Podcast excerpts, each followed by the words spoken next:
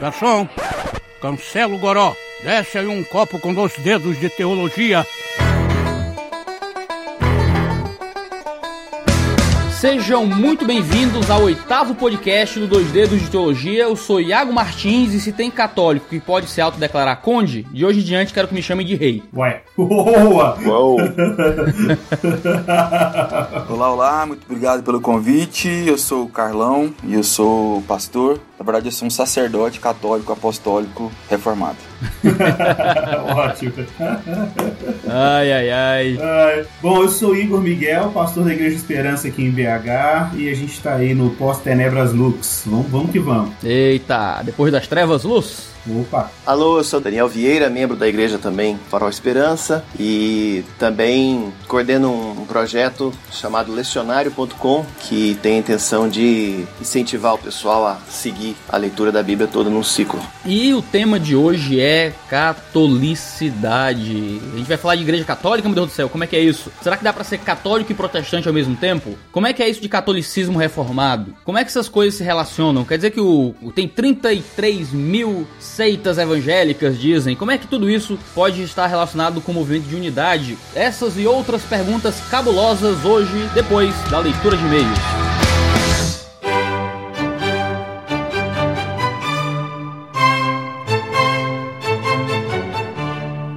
Então nós estamos com a presença do nosso senhor editor que volta na nossa leitura de e-mails. Não é mais leitura de e-mails, agora é só patrocinadores. Olha aí, estou de volta aqui, cumprindo com a minha parte e temos avisos importantíssimos hoje, viu, Iago? Exatamente. Eu peço que você, que geralmente é dos cabas safado que pula os patrocinadores, que você ouça essa parte. Principalmente pra gente que produz conteúdo, né? É importante que vocês ouçam os recados, porque tem a ver com a manutenção dos episódios que você tanto gosta, que vai ao ar aí uma vez por mês. Exato. Deixa eu fazer uma pressão aqui logo de, do clickbait pra, pra, pra pessoa vir, pra pessoa ouvir tudo, certo? Hum. O podcast do Dois Dedos pode acabar. Eita, não, não! Isso, isso atinge diretamente o Mac, né? Porque aí sua renda familiar fica menor, sei lá. Ah, com certeza. Mas, é- mas é, a coisa é mais ou menos por aí mesmo. A gente tá brincando, mas é bom que você ouça com esse clima aí, porque a gente tem que dar um anúncio, um aviso importante. E o podcast Dois Dedos não vai acabar se você ajudar. Ah, Iaco, vocês vão pedir dinheiro pra gente, os cabos safados, mercenário quer dinheiro, nosso dinheiro, dinheiro, dinheiro. Não, não. Existem maneiras que você pode ajudar o podcast a não acabar sem precisar colocar necessariamente a mão no bolso. É, verdade. Mas antes, pra você saber como ajudar sem necessariamente colocar a mão no bolso, vamos falar daqueles que colocaram a mão no bolso pra que esse podcast exista. Então, a gente precisa falar dos mantenedores. Esse é um pessoal especial. Eles têm um lugarzinho no céu, até onde eu sei.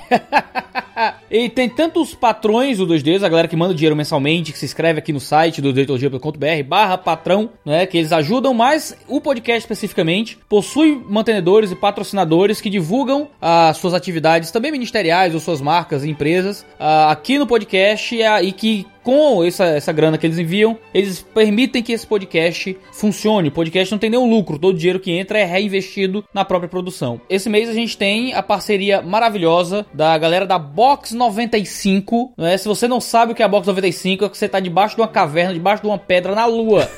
certo? Porque a Box 95 está dominando o movimento reformado brasileiro. E olha não é, só. senhor Maurício? Cara, é verdade. Quer dizer, eu tenho recebido as caixas da Box 95. Tem sido uma grata surpresa cada box que vem. Pessoal que reclama dos bottoms aí, já vou falar. Eu amo os bottoms, tá? Eu amo, cara. Nossa, eu, eu ponho nas minhas mochilas, cara. Não, pessoal que reclama dos bottoms, nada. É o Bibo só que reclama dos bottoms. Eu não queria Não falar. ouvi mais ninguém reclamar, cara. Você veio no meu podcast pra falar mal do seu chefe, né? Que é isso, cara. Mas olha só. ok, eu, ó, eu uso os bottoms na minha mochila. Eu tô louco pra preencher ela. Eu quero que tenha uns 200 bottoms na minha mochila e ficar uma mochila feita de bottom. Eu acho que vai ficar lindo. Eu vou pegar um ferro de solda e fazer uma mochila com os bottoms. E cara, e vou te falar, Box 95 tá maravilhosa. Cada mês tá vindo é, livros excelentes, né? Fora os, os bagulhinhos, bottoms, é, tem o, a- a- o institucional deles lá na revistinha. Cara, tá fenomenal. Caramba, e vem muitas vezes livros exclusivos em formatos que são incompráveis fora da box. Verdade. E às vezes, inclusive, antes mesmo do lançamento da própria editora, né? O pessoal da Pois Box é. recebe antes. Exatamente. você que é assinante da Box 95, você recebe um livro antes dele ser possível de ser comprado e muitas vezes recebe livros que não podem ser comprados. Então é conteúdo exclusivo da Box 95, esse clube de assinatura literário que sempre manda um livro, uma surpresa, um item a mais, aí vários outros berimbelos maravilhosos que vão edificar a sua fé. Assine que vale a pena. E agora a gente tem uma novidade também na Box 95, que eles estão dominando o mundo. Você já sabe o que é, senhor Maurício Machado? Vai ficar sabendo exclusivamente aqui comigo. Olha, pelo jeito a informação não chegou até aqui, porque aqui é sul do Brasil, acho que demora pra chegar. Mas. Mas não tô sabendo não. O que que, que que tá rolando aí, Iago? Senhor Maurício Machado, agora existe a Box Kids. Olha aí. Os caras estão dominando o mundo, cara. Agora tem conteúdo infantil para os seus filhos. Opa, olha aí, cara. O meu, meu filhote aí acho que vai gostar, hein? É. Explica mais um pouco sobre isso aí. A Box Kids, cara, é o clube de assinatura cristão, como a Box 95 é, só que para crianças. É, inicialmente com a faixa etária de 3 a 6 anos. Opa. Eita, vai vir livro do Nicodemos? de- calma, calma. Caramba. As caixas vão vir com um livro infantil exclusivo, um desenho pra colorir, um presente surpresa e um passaporte de leitura. Cara, que legal. Então quer dizer que a gente não vai ver, tipo assim, Nicodemos, Hernandes Dias Lopes fazendo videozinho de jogral pra criança. Vai ser um negócio mais... Específico, mais é. específico. Cara, se o Nicodemos escrever um livro infantil, tá ótimo. Eu não acho ruim, não. Seria legal. Mas não é, não é simplesmente ficar dando livrão pra criança, é um conteúdo exclusivo pensado para seus pimpolhos. Cara, que beleza. Que in- iniciativa é, muito boa isso, cara. Porque a gente vê um volume de produção de conteúdo, né? Que tem foco aí no, de adolescente pra cima, né? E adultos e tal. E pra criança, normalmente a gente vê menos. Né? E, e é legal cara. ver essa iniciativa da Box 95 dirigida a essa faixa etária que é, ó, formação pra vida, né? Essa faixa etária aí. Exatamente, cara. E o valor da Box Kids é inferior ao valor, ao valor da Box 95, é um valor menor. E se você já é assinante da Box 95, você pode assinar e mudar o seu plano para o plano família. Ou se você não é assinante, também entrar no plano família, que tem a Box adulta e a Box Kids. Assinando o plano família, você tem um descontinho maravilhoso, certo? Assinando as duas caixas. Não perca essa. Eu não tenho filhos ainda, mas assim que eu tiver, eu vou querer essa Box Kids aqui em casa para os meus filhinhos serem edificados também com a Box. Que beleza, maravilha, adorei. Assine a box. Link, como sempre, aí na descrição do vídeo no YouTube ou no post aqui no site do Dois Dedos.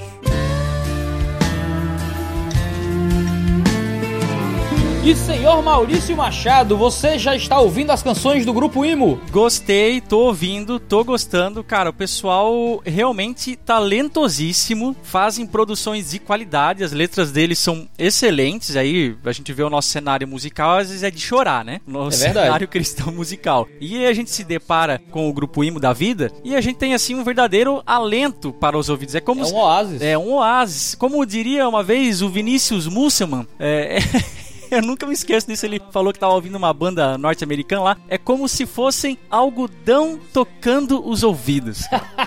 Faz muito tempo, acho que nem ele vai lembrar disso, mas eu lembro. Isso me marcou por algum motivo. Ah, que coisa maravilhosa. Pessoal do Grupo Imo, talvez tenha sido um dos principais ou o principal patrocinador do podcast. Se você gosta do podcast do Dois Dedos, tem sido edificado por isso que a gente tem produzido, eles é quem tem colocado a mão no bolso e permitido que o podcast funcione. O mínimo que você pode fazer, seu caba safado tá ouvindo isso aqui de graça e ainda reclama nos comentários, é ir lá ouvir o pessoal do Grupo Imo e ser edificado por aquilo que eles têm produzido pra igreja. Não, é legal porque assim, às vezes é, as pessoas não têm muita paciência pra escutar música em geral.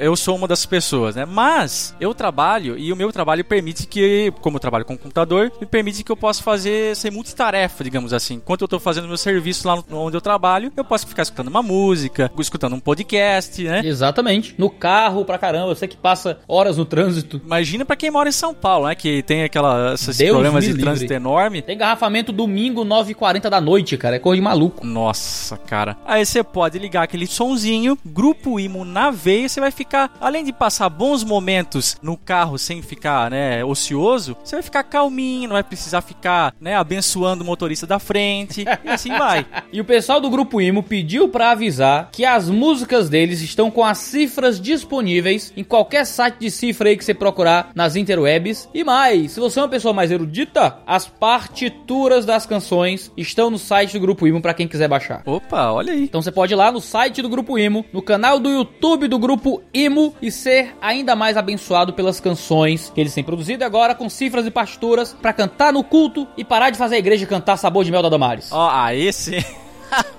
Olha aí, verdade? Porque, ó, te contar, hein? Cada, cada bizarrice gospel aí que. Mas enfim. Mas eu tenho agora uma notícia triste, irmãozinhos.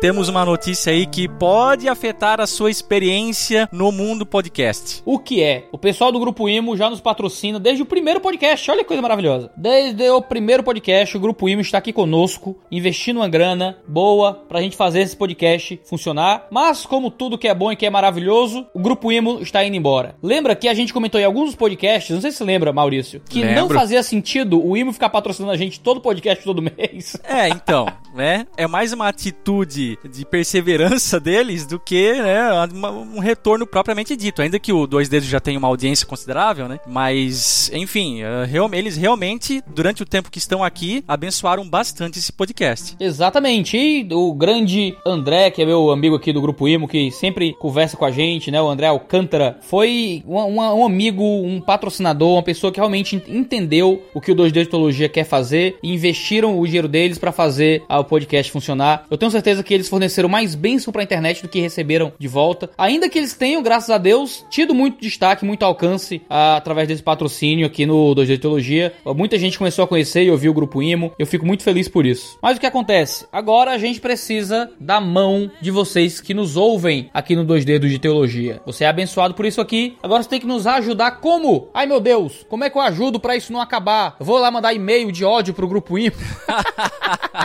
Vai encher o e-mail, a caixa de e-mail deles lá com e-mail, com hater e-mail. Não, Deus me livre, coitados. Os caras ajudaram pra caramba a gente. Você precisa fazer com que esse podcast chegue na mão de pessoas que poderiam patrocinar essa atividade ah, missionária e teológica aqui na internet. Olha aí. Você que é o nosso ouvinte, você que ouve. Ah, Iago, eu não tenho grana, eu não tenho como patrocinar, eu não tenho nenhuma empresa, eu não tenho nada assim. Ora, você deve conhecer pessoas que têm. Você deve conhecer pessoas que fazem algum tipo de empreendimento na área cristã. Entrega esse podcast pra eles. Fala do 2D de Teologia, divulga isso aqui e, e nos ajuda a fazer com que pessoas possam patrocinar o nosso podcast para que mais pessoas possam receber da mensagem do evangelho. É, é interessante notar também que a mídia podcast é algo que vem crescendo no Brasil, né? Todo ano aí Sim. tem uma taxa de crescimento considerável. Obviamente não dá pra comparar aí com outras áreas como os Estados Unidos, que lá, lá é o berço do podcast, ah, mas no Brasil isso vem acontecendo. A gente vê em podcasts seculares que há o interesse em se comercializar produtos, em se divulgar as suas empresas e com alguns podcasts aí, aí se tratando de re- religião e espiritualidade, como entra na categoria, também tem crescido, né? Agora, são poucos os podcasts que oferecem um conteúdo tão bom quanto o Dois Dedos, só para citar um exemplo, né? Então fica aí ah, o exemplo de podcast que você, além de você já ter uma considerável audiência, não precisa ter medo de errar em querer aliar a sua empresa com um bom conteúdo, né? Às vezes a pessoa fica assim, ah, mas pô, eu vou anunciar lá, será que os caras têm um conteúdo bom? Não, aqui é certeza de conteúdo com excelência. Olha só. E se você tem uma empresa, você é nosso ouvinte, quer patrocinar aqui no Dois Dedos, conversa com a gente. A gente tá aqui pra ajudar a divulgar boas coisas também nessa boa relação ah, de amizade, de troca, de parceria, em que você ajuda a manter o podcast funcionando e a gente, como agradecimento, divulga ah, qualquer coisa, qualquer empresa, serviço, trabalho que você possua. Ah, mas você ouve a gente dizer isso e fica dizendo, nossa, eu quero que o podcast não pare, eu gosto muito de ouvir o podcast do Dois Dedos, eu gosto das perspectivas das pessoas, dos temas, mas eu não tenho uma empresa, eu não tenho ninguém que possa, ah, não conheço ninguém que talvez se interesse por patrocinar. Você também pode entrar e ser parte dos patrões do 2D de Teologia. Nós temos um grupo de pessoas, que nós temos um grupo no Telegram que a gente conversa e interage, de pessoas que ofertam 5, 10, 15, 20, 100 mensalmente pro Dois Dedos, a fim de sustentar não só o canal no YouTube, mas todas as atividades que a gente desenvolve aqui. Muitas vezes os patrocínios de cada episódio não são bastante pra gente conseguir pagar os custos de produção. Muitas vezes a gente entra com o dinheiro que os patrões têm enviado pra sustentar o Dois Dedos. Então, nos ajude, interprete isso como uma possibilidade de participar dessa obra de Deus, de popularizar boa teologia aqui na internet pra manter o podcast funcionando. Hoje a gente tem um podcast por mês, unicamente por limitação financeira. Se Deus fizesse chover, não é mais dinheiro aqui no canal,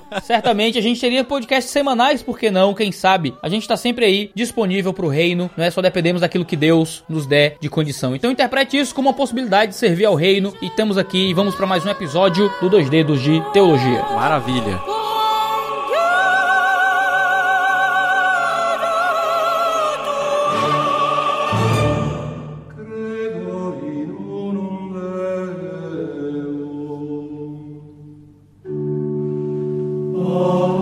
Lá. Eu tô aqui com esse time de peso que vai estar comigo falando sobre catolicidade, uh, esse relacionamento entre protestantes e católicos e mais o relacionamento do protestantismo com essa, essa ideia de catolicidade. Nós somos católicos mesmo sendo protestantes? A primeira pergunta tem que ser é, o que é que significa realmente o termo católico? Hum, isso é mais legal.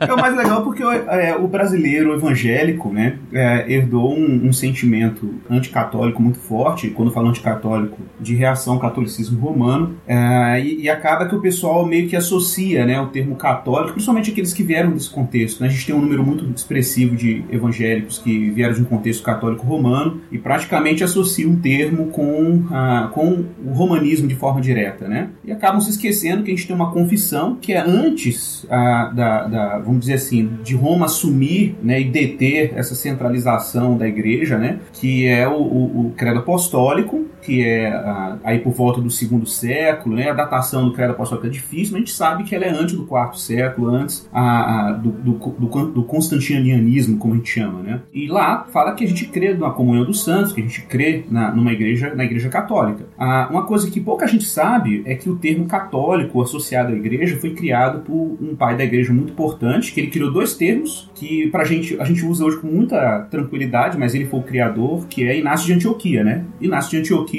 no segundo século, em reação a um. Bom, na verdade estava no contexto de pós-revolução é, judaica, né? A gente estava tendo ali Bar aquelas revoluções judaicas todas. Roma estava começando a, a, ter problemas sérios com o judaísmo, que era até então uma chamada religio licita, né? Uma religião autorizada pelo Império. E aí eles precisam criar, o cristianismo precisa criar uma definir, definir claramente a sua identidade para não ser confundido com o movimento judaico da época. Então se cria dois termos importantes. O primeiro dele é o termo cristianismo, que foi Inácio de Antioquia que cunhou, né? O termo cristianismus, esse, esse sufixo ismos é do Partido de Cristo, né? Dá uma ideia é, de movimento independente e ele cria, ou pelo menos a, sintetiza a ideia do que seria o cristianismo com o termo católicos, né? Que dá essa ideia de aquilo que é comum a todos ou aquilo que é universal. Então, quando a gente diz que uma pessoa católica, o cristão é católico, o cristianismo é católico, a gente está dizendo que o cristianismo é uma fé universal, que ela transcende fronteiras étnicas, né? Como o judaísmo da época propunha, uma luta nacionalista, né? E etc. Então, acho que essa, essa é uma definição inicial, né? Porque o termo hoje tem uma abrangência então, um pouco mais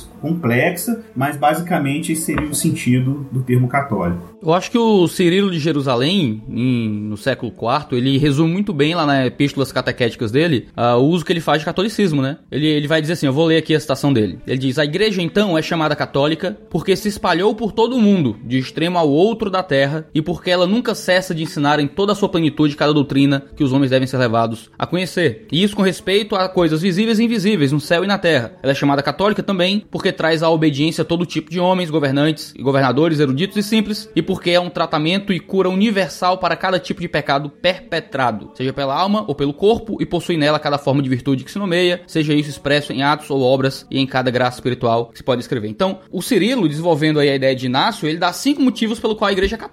Ele vai dizer que é católica porque se espalhou por todo o mundo, não é? Em segundo lugar, é católica porque ensina toda a plenitude da doutrina. Ela é católica também porque traz obediência a todos os tipos de homens, não só um tipo de homem. É católica porque é um tratamento e cura universal para todo tipo de pecado, né? E é é católica porque expressa todos os atos e obras e graças universais que são possíveis de serem descritas. Então, a catolicidade da igreja está muito relacionada com essa universalidade né, em tudo que ela representa, né? Fala do ápice da abrangência dela, né? Ela quebra, quebra barreiras étnicas, quebra barreiras históricas, quebra barreiras geográficas, é, quebra barreiras de gênero, quebra barreiras de tudo quanto é tipo. É que a gente pudesse se reunir debaixo de uma casa só, né? De forma prática, isso também tem seus desdobramentos mais complexos. Mas o termo católico significa isso também. Então, nesse sentido, o termo católico, ele é uma coisa que permanece exclusiva do catolicismo romano ou de alguma forma um protestante ou evangélico pode se dizer também parte da igreja católica de alguma forma? Porque, se você parar para prestar atenção, a gente não faz parte de uma única comunidade de administração eclesiástica que possui essas características. A gente tem igrejas locais e as igrejas locais não estão, sei lá, a igreja batista Manaim, a igreja que eu faço parte, ela não está em todo mundo. Ela não, Ela não tá relacionada a todos os tipos de pessoas possíveis. Como é, como é que funciona isso? Esse é um tema que a gente tem se debruçado sobre ele, tem tido prazer de discutir, mas nem sempre tem tido oportunidade de ter uma discussão ampla sobre o assunto, né? A gente está instigado pelo tema, mas nem sempre tem tido fóruns como esse aqui para poder debater. Mas como você perguntou, realmente, se você diz e enxerga a catolicidade é, restrita à, à sede Roma ou à Igreja Católica Romana, é uma contradição, né? Porque se é universal, não pode ficar restrita a uma única entidade terrena, né?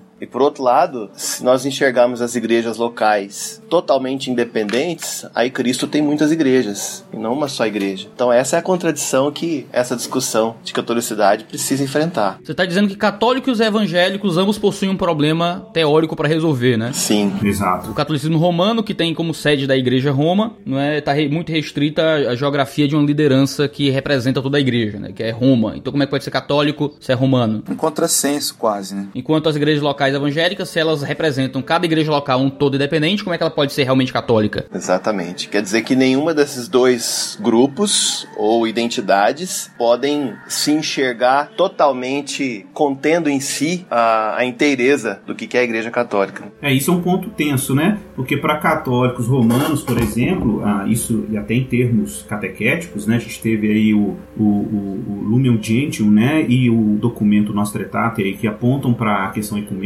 principalmente depois do Vaticano II, né? A Igreja Católica Romana se aproximou mais de tradições cristãs fora do romanismo. Mas a- apesar de reconhecer que eh, essas comunidades elas são, são irmãs ou são cristãs em algum sentido, ainda há uma dificuldade muito grande do catolicismo romano de, de afirmar que essas denominações fora do romanismo são, são católicas, né? Isso eu tive uma discussão interessante com, com um rapaz é católico há pouco tempo. Ele falou assim: no máximo que a gente pode fazer, falar de catolicidade é a igreja ortodoxa. Ah, agora, evangélicos, protestantes e tal, ah, nós não reconhecemos como comunidades católicas. A catolicidade não é, não é para eles. E esse é um ponto de tensão, né? Porque por parte do catolicismo romano não há um reconhecimento de que protestantes, por exemplo, são católicos, né? No sentido que nós estamos discutindo aqui. Mas essa queixa deles é institucional? A gente não é católico para eles porque a gente não está submetido a Roma? Ou tem outro critério? Eu- Eu acho que um dos critérios, é, os critérios são os critérios que a gente encontra em comum, por exemplo, com a ortodoxia, né? Que a, a ortodoxia coloca a autoridade da tradição no mesmo nível que a escritura, né?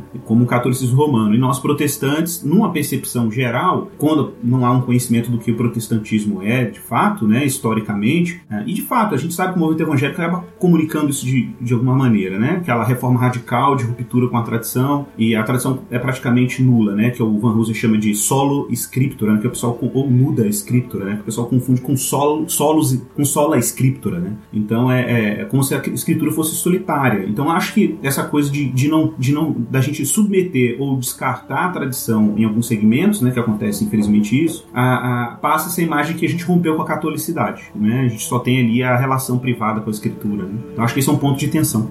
Agora vamos orar? É, eu sou católico. Oh, é. Bom, que pena. Um ponto que eu acho que a gente não tá tratando, que a gente não tratou ainda, falando dessa questão sobre catolicidade dentro da comunidade evangélica, é que uma coisa que muitas vezes as- ah, os católicos, quando criticam o movimento evangélico, não, não conseguem perceber, é que nós não confundimos de forma tão, tão íntima o que a gente chama de igreja visível e igreja invisível, né? Ou a igreja universal, esse todo da universalidade cristã e as manifestações locais de cada igreja. A impressão que dá é que para que as igrejas protestantes sejam católicas, partes desse, desse corpo de catolicidade, como coloca Inácio, ah, ela precisa de uma única instituição que possua todas essas características dentro dela só. Enquanto parece que dentro do protestantismo nós manifestamos a nossa catolicidade ah, dentro de uma unidade mística entre todo o corpo de manifestação visível de, de igrejas que se dão. Ah, o fato de existirem muitas denominações não significa que existem ah, igrejas em, em discordância ou em guerra ou em briga, mas existem, como eu diria, administrações eclesiásticas distintas, mas mesmo nessas diver- divergências de administração eclesiástica ou nessas possibilidades locais locais de administração, você tem um corpo, um corpo de unidade e uma união mística e uma colaboração pelo reino em todas essas comunidades. Por exemplo, muitos vão acusar o protestantismo de não possuir, uh, de, de, ser muito dividido, né? O protestantismo protestante, né? Nosso, a igreja protestante. Mas vê só, nossa igreja, a igreja batista, a gente planta novas igrejas, né? A gente cria congregações. E quando as congregações é plantadas, a gente investe dinheiro, a gente coloca recursos, a gente envia material humano e forma uma nova igreja em outro lugar. E essa nova igreja vai virar uma outra igreja, mais uma denominação, teoricamente, uma igreja local independente, diferente da nossa, que vai ter uma, uma administração própria, uh, um corpo de, de verdades ali muito derivado do nosso, mais próprio, que vai se desenvolver dentro daquela comunidade. E ainda assim vai existir um, um relacionamento de unidade muito forte dentro dessas comunidades. O fato de existirem núcleos administrativos diferentes dentro das igrejas protestantes não, não tira deles esse centro de unidade e de catolicidade histórica que une todas essas, essas manifestações de fé dentro de um único corpo de, de catolicidade. Eu acho que até divergência também, Iago. Eu, e até assim, no certo ponto, ele não é necessariamente prejudicial. Sim, eu sim. Eu acho que essa acusação da parte deles falha, da parte deles no sentido fica muito nós e eles, até porque sim, sim. eu acho que eu, eu creio um pouco mais uma aproximação entre a gente. Mas é, dentro da, da estrutura católica romana também há essa, essa confusão, digamos assim. Só que como eles têm uma carga institucional mais histórica, maior, mais robusta, isso nos parece de longe de que é uma unidade muito, muito, muito justa, assim, entende? Mas quando você vê, por exemplo, as ordens distintas de beneditinos, franciscanos, agustinianos, é, enfim, é, caputinos e coisas do tipo. É uma briga homérica, né? Sim, sim. Só que é, eles têm essa vantagem de ter uma carga institucional que é, envolve toda essa questão e faz com que a briga seja mais interna. É bom pro testemunho deles, inclusive. E eu gosto quando os cristãos brigam, brigam em amor, porque o lugar da mesa também é lugar de falar das coisas, assim, da vida que estão incomodando. E a gente, só que a gente briga de um jeito que dá um testemunho testemunho ruim, eu acho. E talvez eles sejam mais experimentados nessa arte de brigar entre irmãos aí. Eu vejo essa discussão, assim, em vários níveis, assim. Primeiro é o que o Iago tá dizendo, né? Em compreender que a própria compreensão do que a igreja é, da natureza da igreja em si, já envolve a catolicidade e não requer que haja uma unidade visível ou institucional para que a unidade já esteja ali latente ou que já estejam os elementos da, da unidade, né? Então, entre as igrejas locais, quer seja de uma denominação, quer seja de denominações diferentes, já existe essa unidade, esse pertencimento a um corpo só. Isso é a igreja invisível que o fato de, de, de a igreja invisível ter essa união mística, né, é que leva a essa compreensão de quem se é. Essa é a primeira coisa, né? Quer dizer, então isso, com isso, o evangélico pode se defender e dizer que a catolicidade não é um elemento que ele está adicionando, mas é algo que já faz parte da natureza da igreja. Então, ser igreja implica em ser ser católico. Ok, então podemos nos defender nesse ponto. Por outro lado, falar de catolicidade nos leva também a uma autocrítica, ou um sentido de autocompreensão que leva a essa história toda de recuperação. Se há necessidade de recuperação é porque algo se perdeu historicamente no desenvolvimento né, de gerações a gerações até chegar ao estado em que está hoje. Então tem dois níveis, né? Eu, eu queria só que a gente falasse, né, como a gente já está falando desse primeiro nível, mas também a avançasse para entender, mas compreender a catolicidade põe um desafio para as igrejas evangélicas. Que desafio é esse? Que desafio é esse? É a pergunta. desafio é esse. Igor Miguel. uh, pois é. Esse, esse é o desafio. Esse é o desafio, de fato. Mas assim, de qualquer forma, eu acho que a gente, o desafio, um, vamos dizer assim, o nível imediato desse desafio, desse desafio, no meu ponto de vista, está relacionado justamente a, a, a, assim, eu acho bom essa pressão uh, que a gente está sentindo agora de dar uma resposta para a nossa fragmentação denominacional. Uh, é claro, a gente teve, a gente teve o custo, o custo da ruptura com uma instituição forte ou com uma eclesiologia forte. A gente costuma até usar essa expressão, né? A Igreja Católica tem uma eclesiologia forte e a gente, vamos dizer assim, nós compramos o custo de ter uma soteriologia forte às custas de uma eclesiologia forte, né? Então esse, esse movimento de abraçar uma eclesiologia forte, que Cristo é transparente, né? Como a reforma propôs de botar Jesus no centro, não ter aparato eclesiástico nenhum entre você e Cristo, né? O nosso acesso mediante a fé e por aí vai, e diminuir essa carga eclesiástica, né? Para que o evangelho brilhasse, teve um custo, né? Teve um efeito colateral que é necessário, que foi a gente ter uma, uma quebra na unidade institucional, que tem suas vantagens. É um exercício de humildade assumir isso, cara. A gente precisa assumir isso. Isso não é feito constantemente. Exatamente. Eu, eu acho que a gente tem que ter uma honestidade nesse ponto, assim, de reconhecer que, que a, essa quebra institucional teve um custo. E eu acho que a gente agora tem que fazer algum tipo de correção né, em algumas ênfases ou recuperar coisas como alguns reformados já estão fazendo isso nos Estados Unidos, discutindo isso teologicamente. É uma, é uma forma de a gente, vamos dizer assim, a gente se situar na nossa identidade evangélica, né, a partir de, dessa matriz histórica. O que não significa necessariamente, obviamente, um retorno a Roma por causa dessa, dos problemas que nós ainda temos com Roma. E a gente é muito honesto em relação a esses problemas, né, que estão lá já afirmados na nossa tradição protestante. Mas, enfim, a gente tem que começar a buscar uma reflexão mais intencional nessa direção, né, do que é a catolicidade evangélica. Agora vamos orar? É, eu sou católico. Oh, é. Bom, que pena. Certo, a gente está lidando com. levantando as perguntas, né? levantando as questões, por mais que a gente tenha respondido alguma coisa sobre essas, essa terminologia catolicidade na igreja primitiva e tudo mais. Mas o que é que nos faz, como evangélicos, católicos? É? Usando essa terminologia católica, não como um amálgama institucional com o catolicismo romano, a gente não está falando ainda, pelo menos, de ecumenismo. A gente pode entrar nessa questão daqui a pouco. Mas a gente está falando sobre catolicidade, como uma característica da igreja. Tem que ser uma característica da igreja de, de qualquer forma. Como é que nós, como protestantes, somos católicos? O que é que nos, nos traz a esse elemento de catolicidade? Eu acho que a perspectiva histórica é, é necessária, né? Você enxergar o seguinte: a igreja evangélica não é nossa. Não existe a minha igreja, nossa igreja. A igreja cristã, ela é uma resposta a uma promessa feita a Abraão e a Israel. Ou seja, é, o cristianismo, o cristianismo nem a si pertence, né? A igreja pertence a Cristo, mas a igreja é uma resposta a uma promessa judaica, digamos assim, né? Eu estou me referindo a Abraão. Quer dizer que o ponto de partida da igreja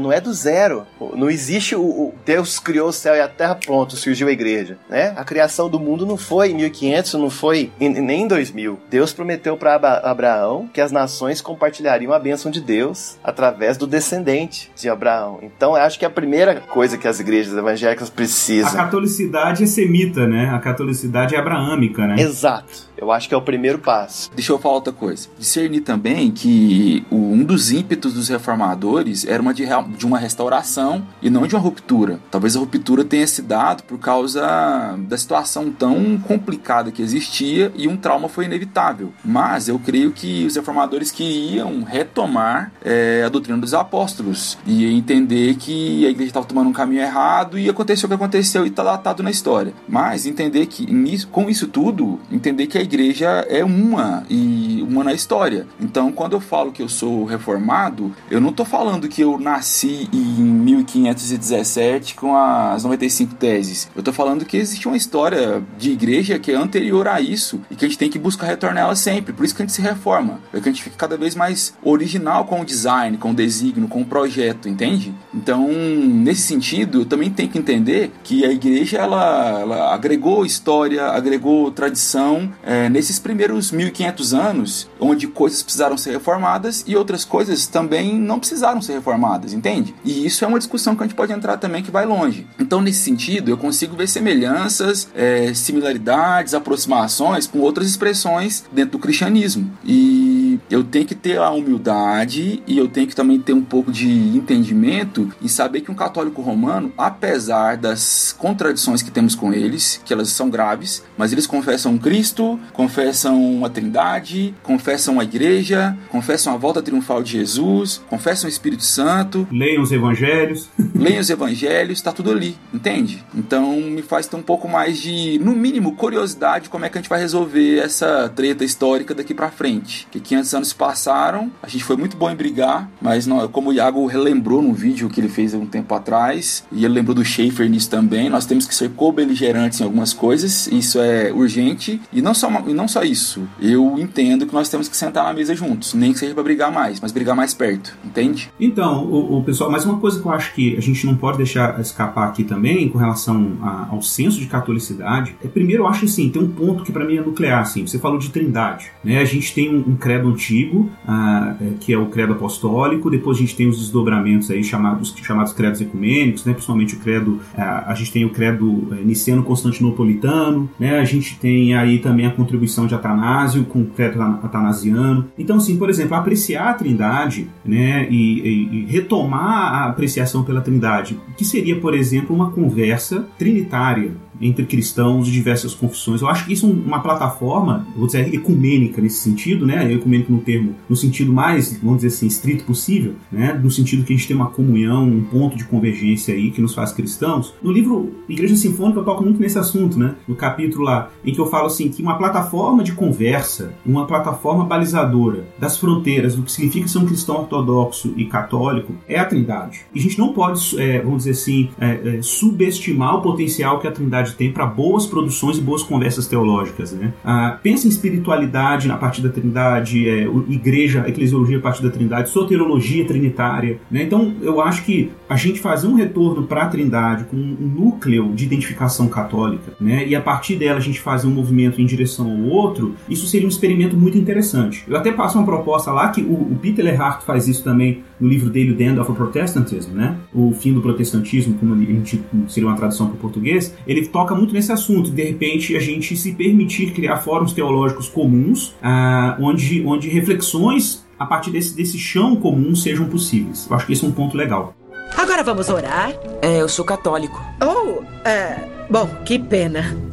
Outro ponto interessante sobre essa ideia de catolicidade são os credos ecumênicos, né? Ah, sem dúvida. O fato de que o cristianismo ele não rompeu com todo o passado da igreja, mas ele foi um retorno a uma percepção da igreja mais é, aqueles concílios e aqueles credos e aquelas produções teológicas iniciais que muitas vezes a, gente acha que não são nossos, né? A gente fala do, do credo apostólico e o protestante às vezes acha estranho, meu Deus, mas isso é coisa de católico. Mas não, é, isso é da igreja, de forma geral. É, existe uma anticonfessionalidade, né? Em alguns segmentos. Eu gosto muito da distinção que o, que o Alistair McGrath faz de reforma é, é, e, e, reforma radical, né? Porque a gente tem um, um, movimento de reforma radical Ana Batista, com raiz Ana Batista ali, que de oposição é, a todo tipo de confissão clássica. A gente tem depois, no século XIX, no segundo avivamento americano, no Second Awakening, a gente tem o restauracionismo, né, do Thomas Campbell, né, que propunha uma ruptura. O Thomas Campbell era de contexto reformado, é, presbiteriano. Ele rompe com as confissões de fé e fala assim, não, a gente não tem que ter confissões de homens, doutrinas de homens, a gente tem que ter a Bíblia, né? Parece uma coisa linda, né? Mas todas as seitas que a gente conhece como seitas cristãs, né? Eu tô pensando aqui testemunho de Jeová, mormonismo e etc, é, ciência cristã, eles surgiram desse mesmo movimento, do século XIX,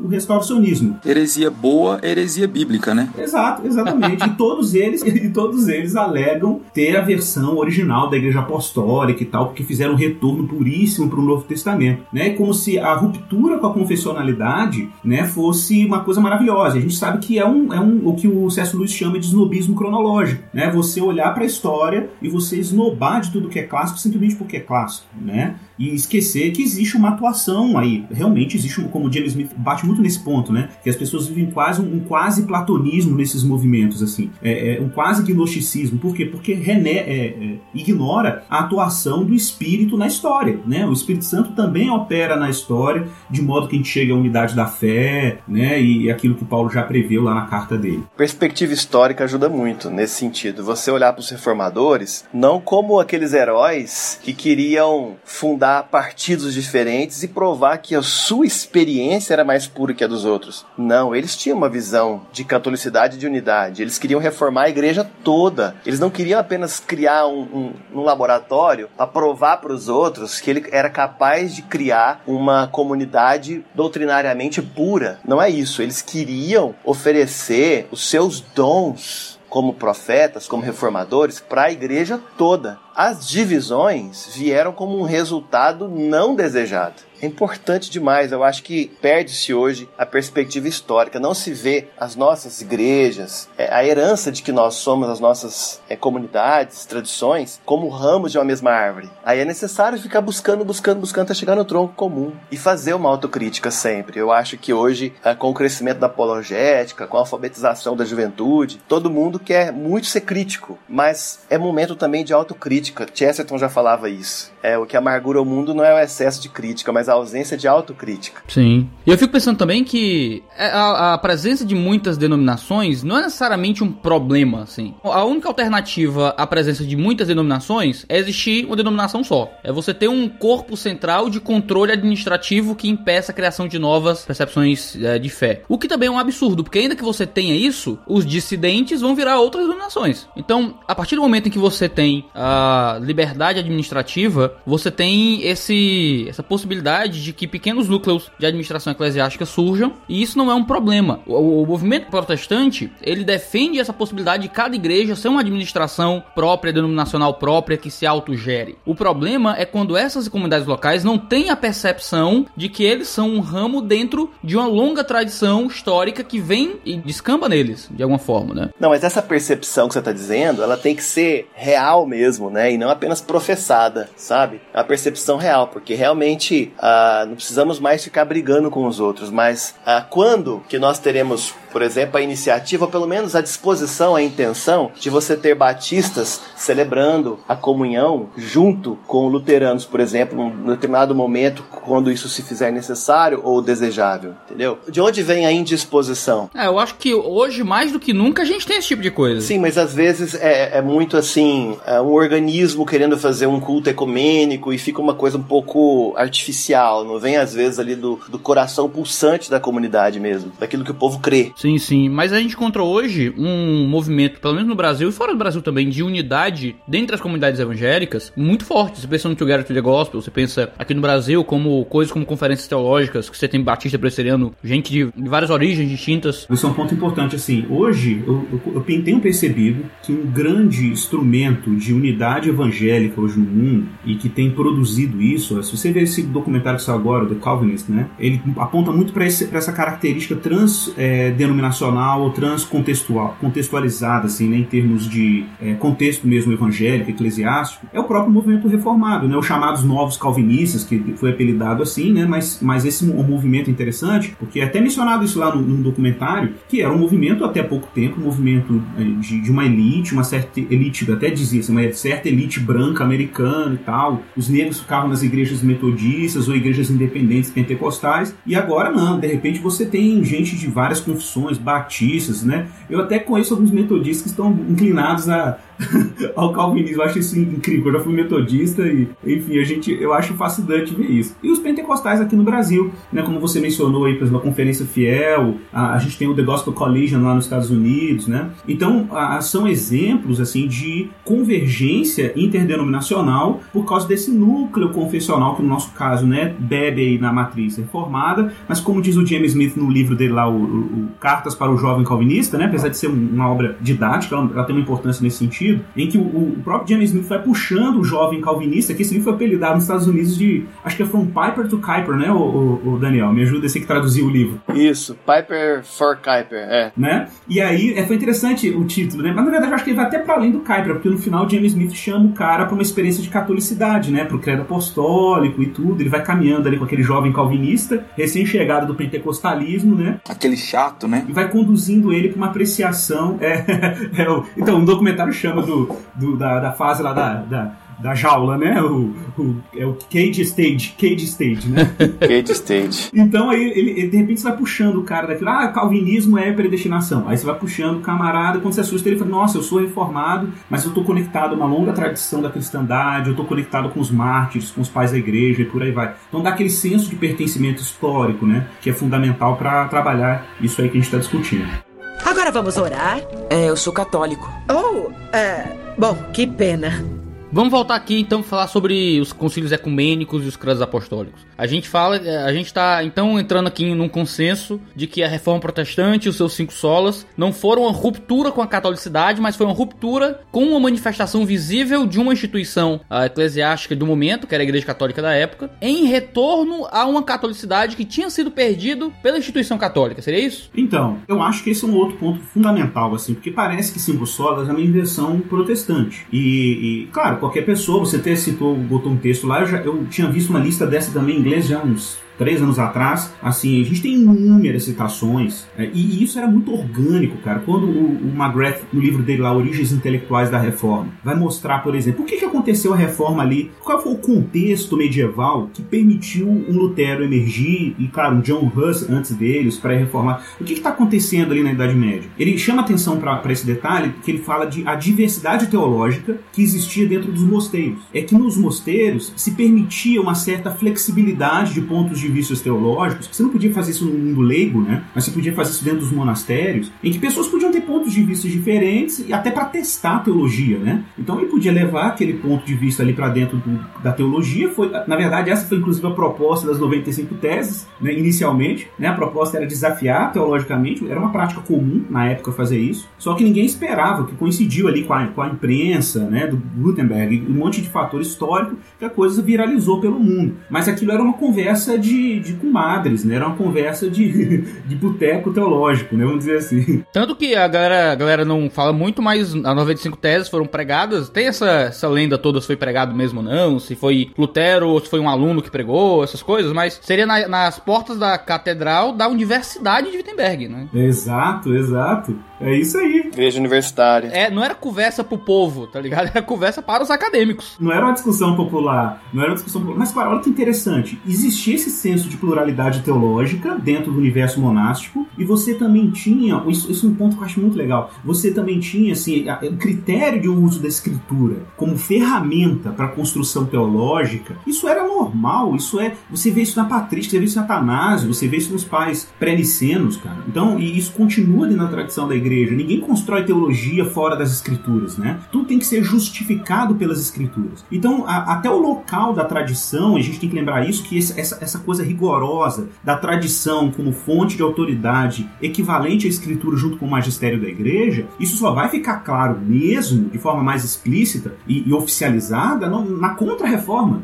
na, re, na reação da igreja católica à reforma protestante, né? E, e um outro ponto é por que, que, por que, que houve uma ruptura institucional entre protestantismo protestantismo e Igreja Católica Romana no século XVI, quando outras, vamos dizer, outras polêmicas teológicas eram mais ou menos incorporadas, né? Ou a pessoa era excluída, mas em grande medida era, era incorporada ou discutida em concílio, ou coisa assim. É porque é, o Margaret fala que no, no, momento histórico em que Lutero está emergindo, o que você tem ali é, é a heresia, ela, ela, passa de uma de um, uma, ela ter características meramente teológicas, ela começa a ter características sociais, implicações políticas, né? E isso acaba pesando muito sobre a reforma. Então a ruptura institucional, vamos dizer assim, era, era quase inevitável em termos socio, sociopolíticos, né, naquele momento. Então, assim, eu acho que isso tudo dá, uma, dá um, um horizonte para a gente pensar que cinco solas não é ruptura com catolicidade. Cinco solas é uma, um resgate de uma narrativa, de uma, de uma pauta que era evidente na história da teologia patrística e que os reformadores resgatam e colocam na mesa. Se a gente não manter esses pilares de pé, né, a gente vai, vai, vai enfraquecer o cristianismo, a ênfase em Jesus, na graça e tal, e por aí vai. Antes mesmo da reforma acontecer, houve uma divisão dentro da Igreja Católica numa certa época em que tinha uma sede de um papado na França, Avignon. Vocês conhecem esse episódio histórico, né? Muitas pessoas às vezes é, veem a reforma protestante como uma tentativa de uma disputa para poder apresentar uma versão e fundar uma, uma, outra sé legítima. E é uma leitura que atrapalha muito esse senso de recuperar a catolicidade, né? A leitura histórica. O Igor apresentou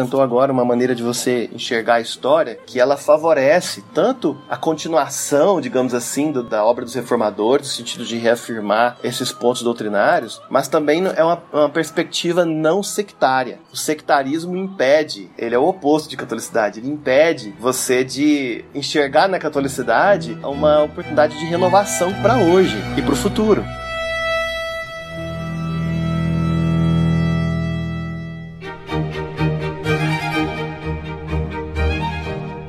Nesse sentido, qual é a real relação entre, entre catolicidade e o ser evangélico? Isso aí é, é muito importante, gente. Porque, assim, na verdade, quando a gente fala de evangélico, a gente está falando aí. Eu gosto muito daquela classificação uh, do McGrath em Paixão pela Verdade, né? Que ele classifica ali as quatro características do ser evangélico: a ênfase na conversão pessoal, ênfase na escritura, ênfase na evangelização, né? também um pouco sobre espiritualidade. Então, o que é interessante é que a, o movimento evangélico, eu não, não, sei se vocês já leram isso, o Van Hooser no livro dele, O Drama da Doutrina, ele trabalha muito esses dois movimentos, né, que ele chama o movimento centrípeto da igreja, que é o movimento que puxa a igreja para o centro, e o movimento centrífugo, né, que impulsiona a igreja para fora de si mesmo, que seriam as duas facetas aí, né, a catolicidade e a apostolicidade, né, que está lá no credo ah, niceno-constantinopolitano. Então, é, o que é interessante é que esses dois movimentos são permanentes, são movimentos do espírito. Então, tem um movimento que puxa a igreja para o centro confessional, que ela se expressa na reunião visível da igreja, ah, no, nos meios de graça, nos sacramentos,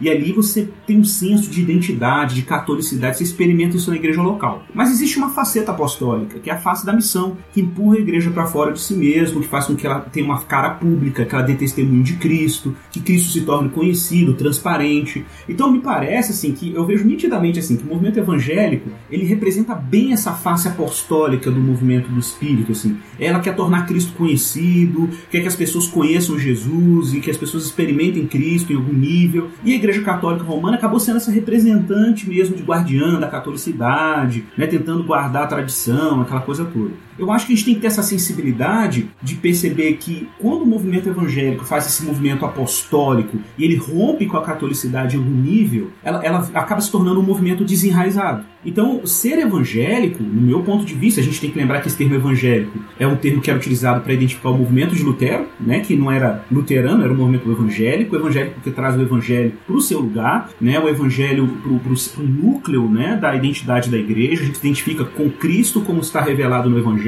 E, e, então, assim, dizer que ser evangélico é ruptura radical com catolicidade pode não ser honesto quando a gente pensa, por exemplo, nas próprias raízes históricas do movimento evangélico. Então, acho que mais do que nunca a gente tem que continuar com o nosso espírito evangelical, que inclusive os católicos estão descobrindo isso em algum nível. Eu vou lembrar aqui do livro do George Weigel, né, o livro do George Weigel que ele lançou há uns anos atrás aí, o Evangelical Catholicism, que é um. O, o Weigel é de Notre Dame, é um católico romano, né, mas ele falando sobre profundas transformações na Igreja Católica Romana desde o Vaticano II, desde João Paulo II para cá também, né, que reforçou o Vaticano II.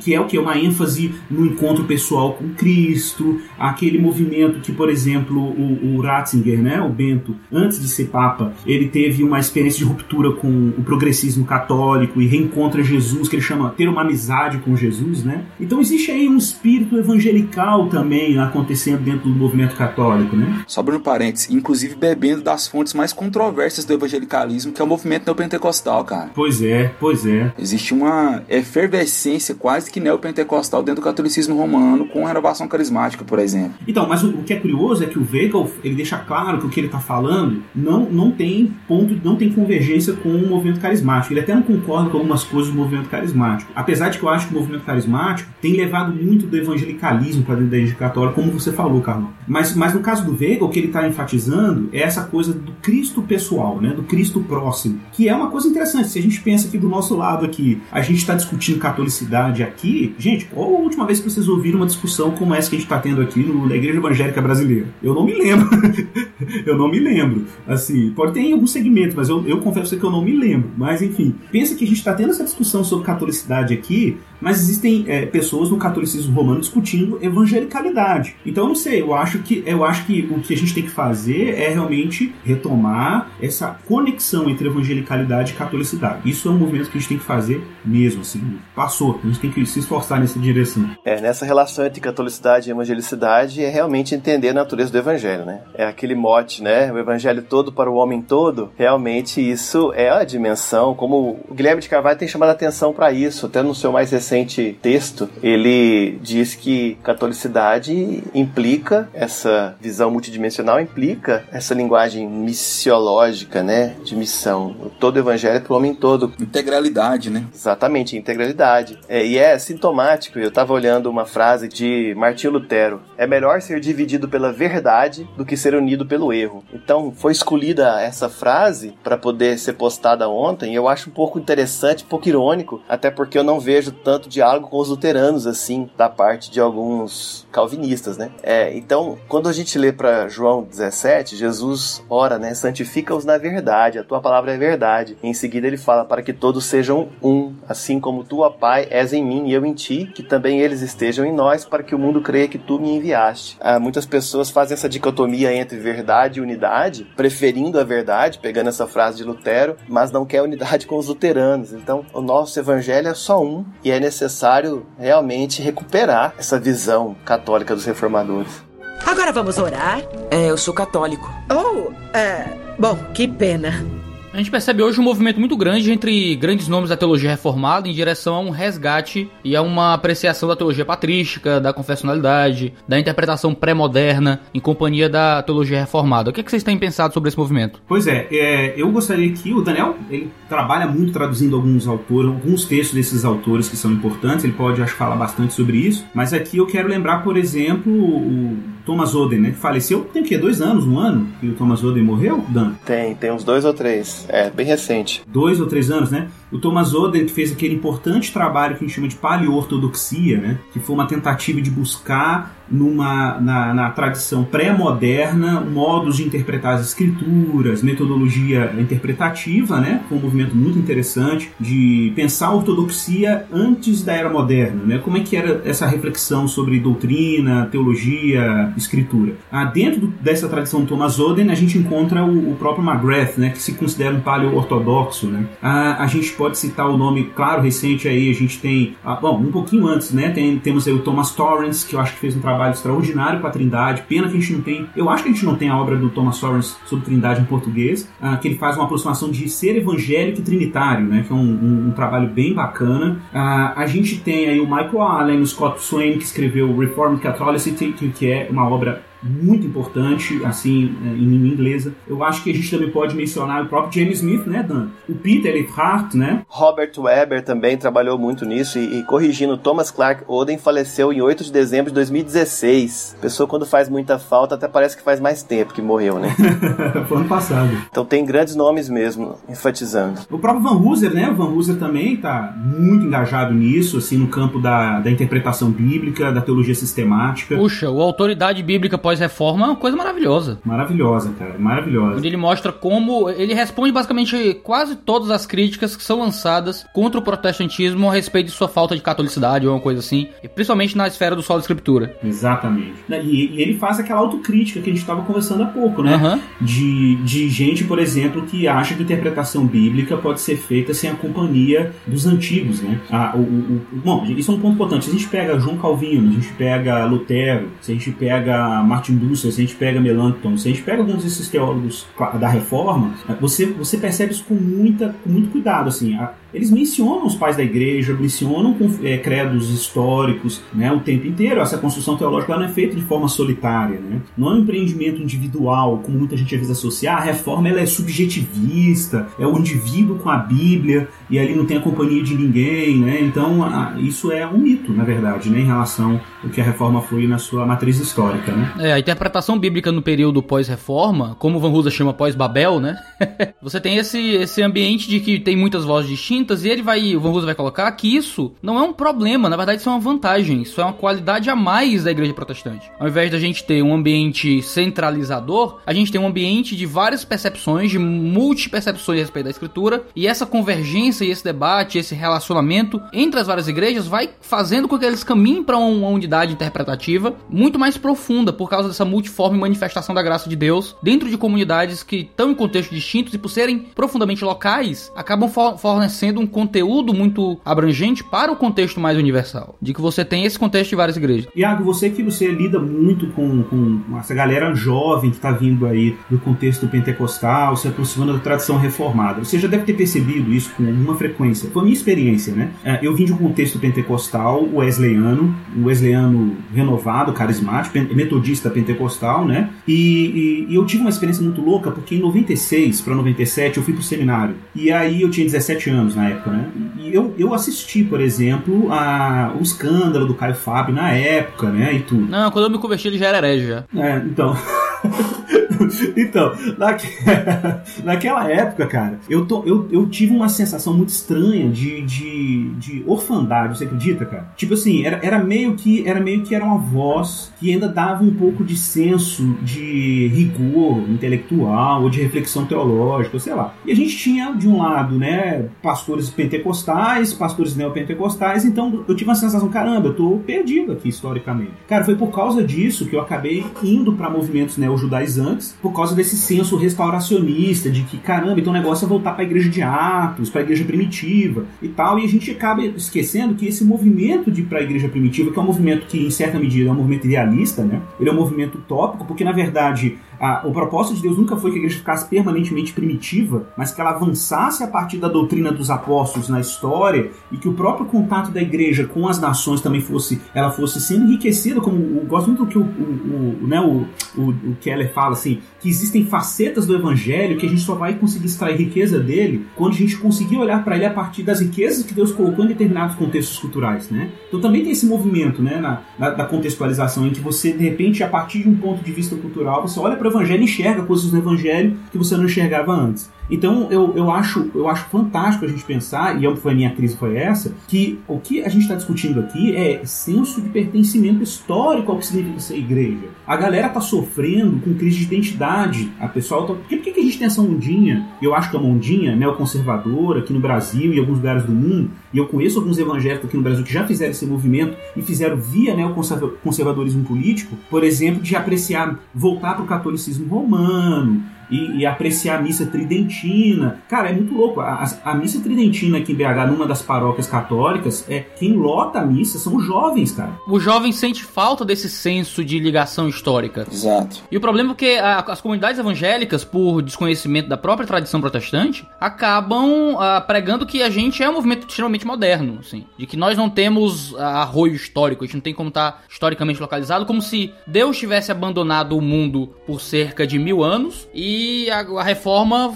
retornou a um hiato na atuação de Deus no seu povo, né? Católicos até acreditam que a gente acredita nisso, de que houve um, uma ruptura completa total. E não, a gente acredita que Deus tratou uh, com seu povo, de que a, a Igreja Católica Romana foi se formando historicamente e chegou um momento em que houve uma, uma, um ambiente de ruptura mais profunda dentre aquilo que o catolicismo significava e Lutero veio numa tentativa de fazer com que a igreja voltasse aos eixos e porque ele foi administrativamente excluído, ele deu origem a um outro movimento de continuidade entre aquilo que vinha anteriormente, porque as coisas sempre dão nesse processo de ruptura e continuidade, né? Você teve uma, uma ruptura com os problemas do momento para tentar voltar à igreja aquilo que ela se manifestava historicamente, mas houve esse, essa ruptura em dois movimentos diferentes. Nós estamos historicamente localizados dentro da grande tradição que vinha ao longo da história da igreja. A igreja católica, com suas doutrinas como a gente interpreta hoje, foi uma construção, foi um processo de construção histórica para chegar no que ela é hoje.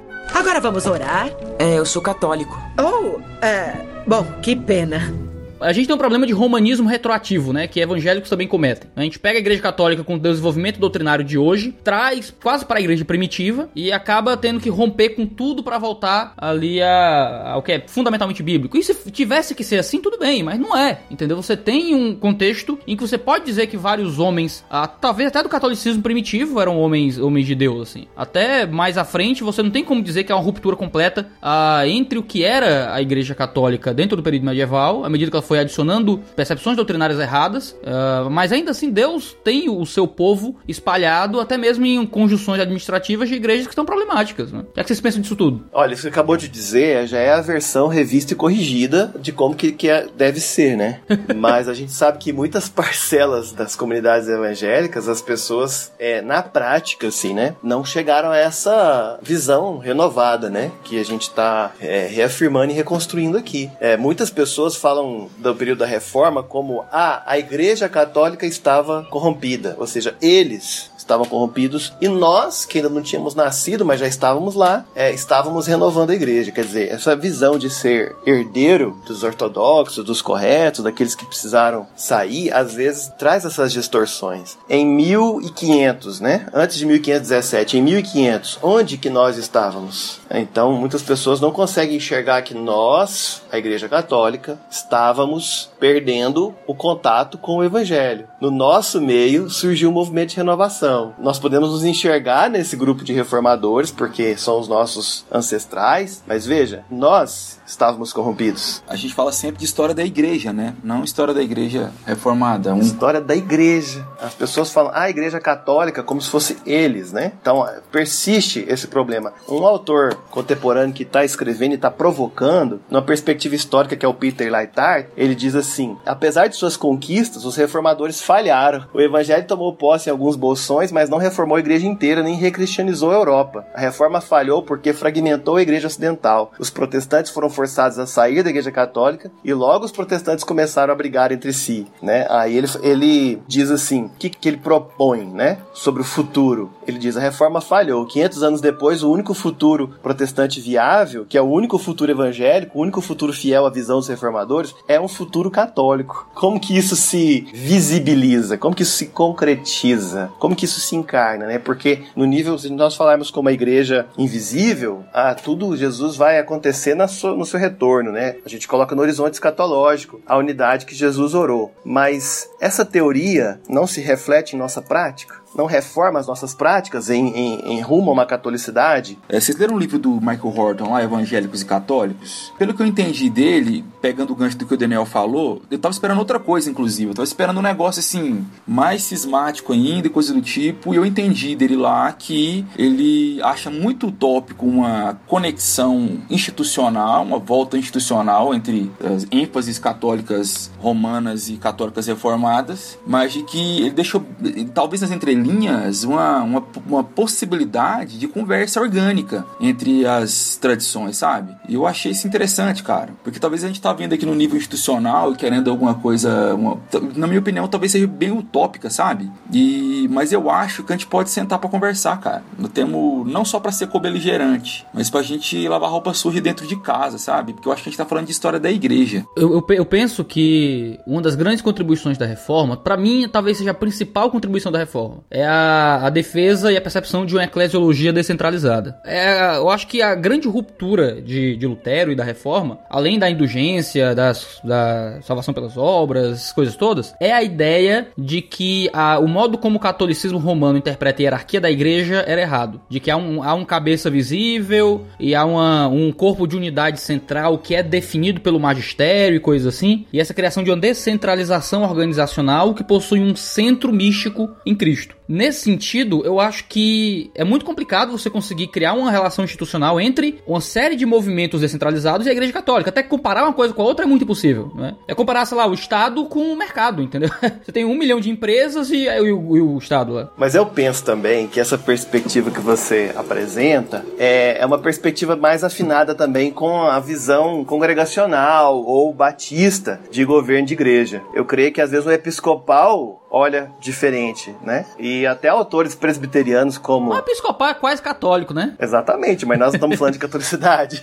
Eu acho que o episcopal está mais perto da catolicidade. É, veja bem, eu estou divergindo aqui, porque o Carlão falou sobre sentar para conversar, né? E essa perspectiva, assim, eu tenho visto, por exemplo, alguns textos no Tuporém. Essa raiz anglicana do Daniel. Exato. Eu tenho visto alguns textos no Tuporém, eu tenho visto alguns, por exemplo, o próprio Tiago Cavaco é exaltando o Lutero do seu contexto português, mas veja, o, o, eu acho que o Light canta num tom um pouco diferente, ou umas notas um pouco diferentes, porque ele sendo presbiteriano tem olhado às vezes para alguma forma de governo episcopal que favorece algumas expressões mais visíveis de unidade. É, nesse sentido, quando o Carlão fala, por exemplo, de sentar, como na perspectiva do Michael Horton, é interessante, mas quando você senta já acreditando que não vai avançar além de uma conversa teológica, eu penso que isso demonstra que a, a crença, talvez, nessa possibilidade de unidade é, encarnada seja limitada.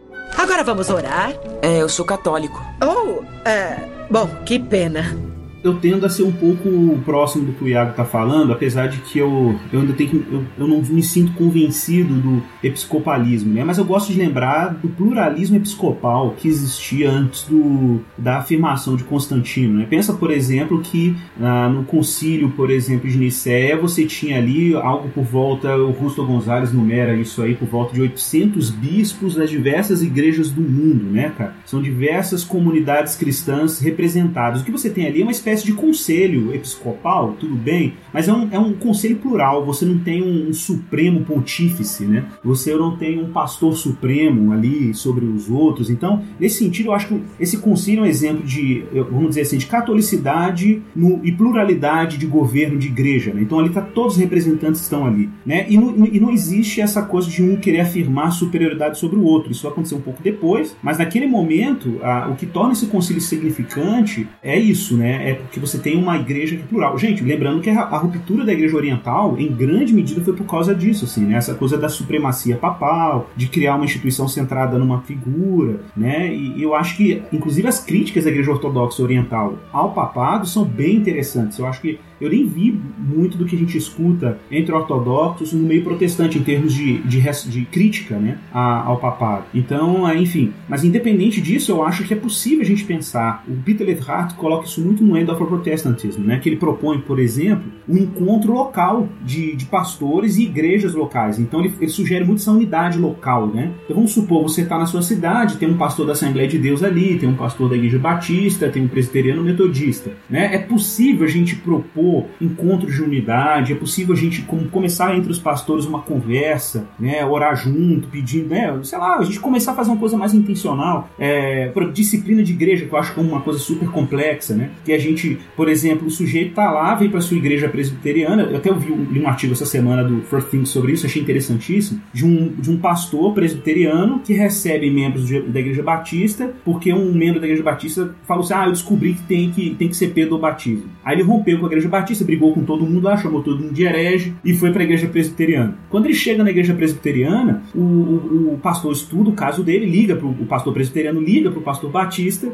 Aí o pastor Batista fala assim: não, ele fez uma confusão aqui, não sei o quê. Aí ele vai e fala assim para olha, cara, é o seguinte, nós somos presbiterianos, você está teologicamente no nosso ponto de vista correto, só que a gente crê no corpo de Cristo, a gente crê na unidade da igreja. Então você vai ter que ir lá, vai ter que ir lá, voltar para as pessoas da sua igreja, se reparar o seu erro e só depois que você reparar o seu erro, nós vamos te acolher aqui na igreja. Porque nós cremos no corpo invisível de Cristo, independente da, do que ele pensava sobre o batismo. Cara, eu achei interessante, porque isso é, é um senso de catolicidade operado no nível da disciplina pastoral. E, e eu acho que é esse, esse tipo de senso que a gente podia pensar assim, considerar né? Cara, isso se manifesta muito em na obra missionária, né? Exatamente. Aí, na hora da necessidade, aparece. É, não tem ambiente em que a catolicidade da igreja se manifeste de forma mais visível do que para alcançar os perdidos. A gente tem as nossas rusgas internas, mas eu trabalho com evangelismo de estudantes, o que? Faz oito anos? Uh, eu, eu, sou, há dois anos eu sou presidente do conselho da Missão GAP aqui. E, fundamentalmente, a gente é um ministério formado por pentecostais. O conselho inteiro é calvinista, basicamente, mas nossa linha de frente é fundamentalmente pentecostal. E se tem gente de outras igrejas, gente presbiteriana, gente assembleiana, tem gente de igreja que tem apóstolo, tá ligado? E o cara tá lá com a gente, a gente tá junto, tá aprendendo, tá servindo, tá pregando, entendeu? E a, a, existe uma coisa, se você conhece a comunidade evangélica, para além da televisão e das loucuras de, de TV, você percebe que existe um centro místico espiritual do poder do Espírito Santo, trazendo uma unidade central em torno das verdades da Escritura. Ainda que haja essa liberdade para se pensar diferente em algumas coisas, a gente é um. Cara, não é uma coisa. De, não é luta pela unidade, simplesmente. É luta para ser o que a gente é, tá ligado? A gente é uno, a gente é católico. Às vezes a gente quer safado e, e foge um pouco. O Peter chama isso de ecumenismo de, de trincheira. Olha que interessante.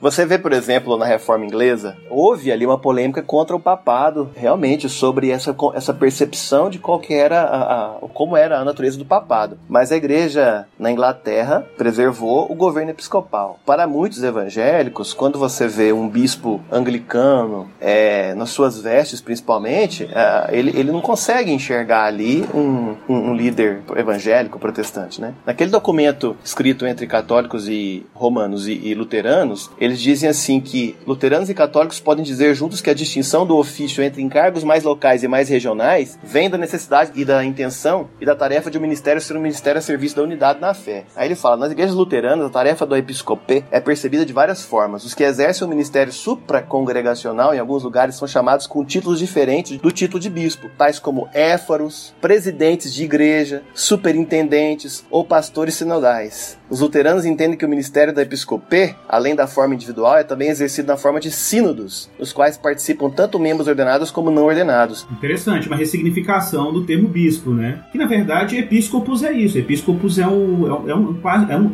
é um para mim, né? Num ponto de vista neotestamentário, o bispo é um, é um supervisor, o pastor, é um sinônimo, né? Ah, em Atos é usado pastor, bispo e presbítero de forma intercambiável, né? Sinônimo, é. É interessante então que a gente está colocando aqui que os reformados não propunham uma ruptura radical com toda a tradição hermenêutica conciliar e confessional anterior, mas sim uma ruptura com a igreja daquele momento, porque acreditavam que essa igreja daquele momento havia rompido com a tradição hermenêutica conciliar e confessional anterior. Eu nem sei se propunha uma ruptura, propunha uma reforma que virou uma ruptura, talvez? Eles foram forçados à ruptura, né? É o efeito Frankenstein, não é o efeito desejado. O Igor mandou uma, uma citação de Lutero muito interessante aqui. Diz assim, ó: Nós, porém, não inventamos uma pregação nova, e sim trouxemos novamente à tona a mesma antiga comprovada doutrina dos apóstolos. Assim também não inventamos um novo batismo, sacramento, ser do Senhor, Pai Nosso, credo. Não queremos saber de nada de novo na cristandade nem tolerá-lo, mas lutamos exclusivamente pelo velho que Cristo e os apóstolos nos legaram e nos deram, e a ele nos atentamos. Ah, outro trecho importante também, junto com esse aí, é a primeira confissão helvética, né? De mil, 1536. Era o Busser ou era o Bullinger? Era o Busser, né? A primeira foi o Busser, né? A segunda que foi o Bullinger, né? É, a segunda foi o Bullinger. O primeiro tem o Busser e tem uma galera junto, né?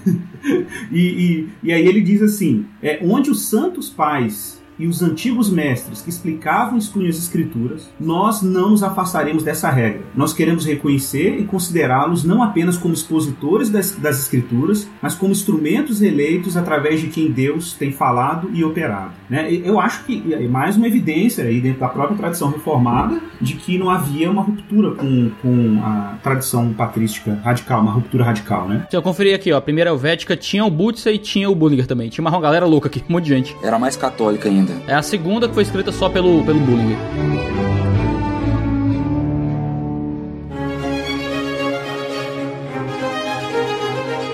É possível a gente sustentar uma unidade católica e teológica da nossa igreja sem uma autoridade institucional central como o Papa ou o magistério da igreja? Cara, eu acho que é possível. É, eu acho que é possível sim, mas a gente precisa fazer isso, a pensar em critérios para viabilizar isso. Primeiro, eu acho que tem que ter, uma, tem que ter um interesse a, autêntico por essa unidade. Cara, eu, eu, tenho muita dificuldade quando as pessoas falam sobre é, diálogo interreligioso, que é outro, outro assunto, mas vamos pensar na, na, na, em encontros ecumênicos em que não há honestidade entre as partes em relação às diferenças teológicas. Eu já vi muita gente fazendo assim, ah, encontro ecumênico, vamos juntar aqui, tem claro que a gente tem que conversar a partir do que é comum, mas tem que ter um momento ali de conversas francas sobre diferenças teológicas. Eu tenho muita dificuldade quando esse segundo momento ele é evitado, né? Eu gosto muito de citar o exemplo do, eu citei agora há pouco do, do CET, né, que é o, é o Catholic Evangelical Together, que é um documento que houve uma participação é, protestante evangélica muito forte, que foi um documento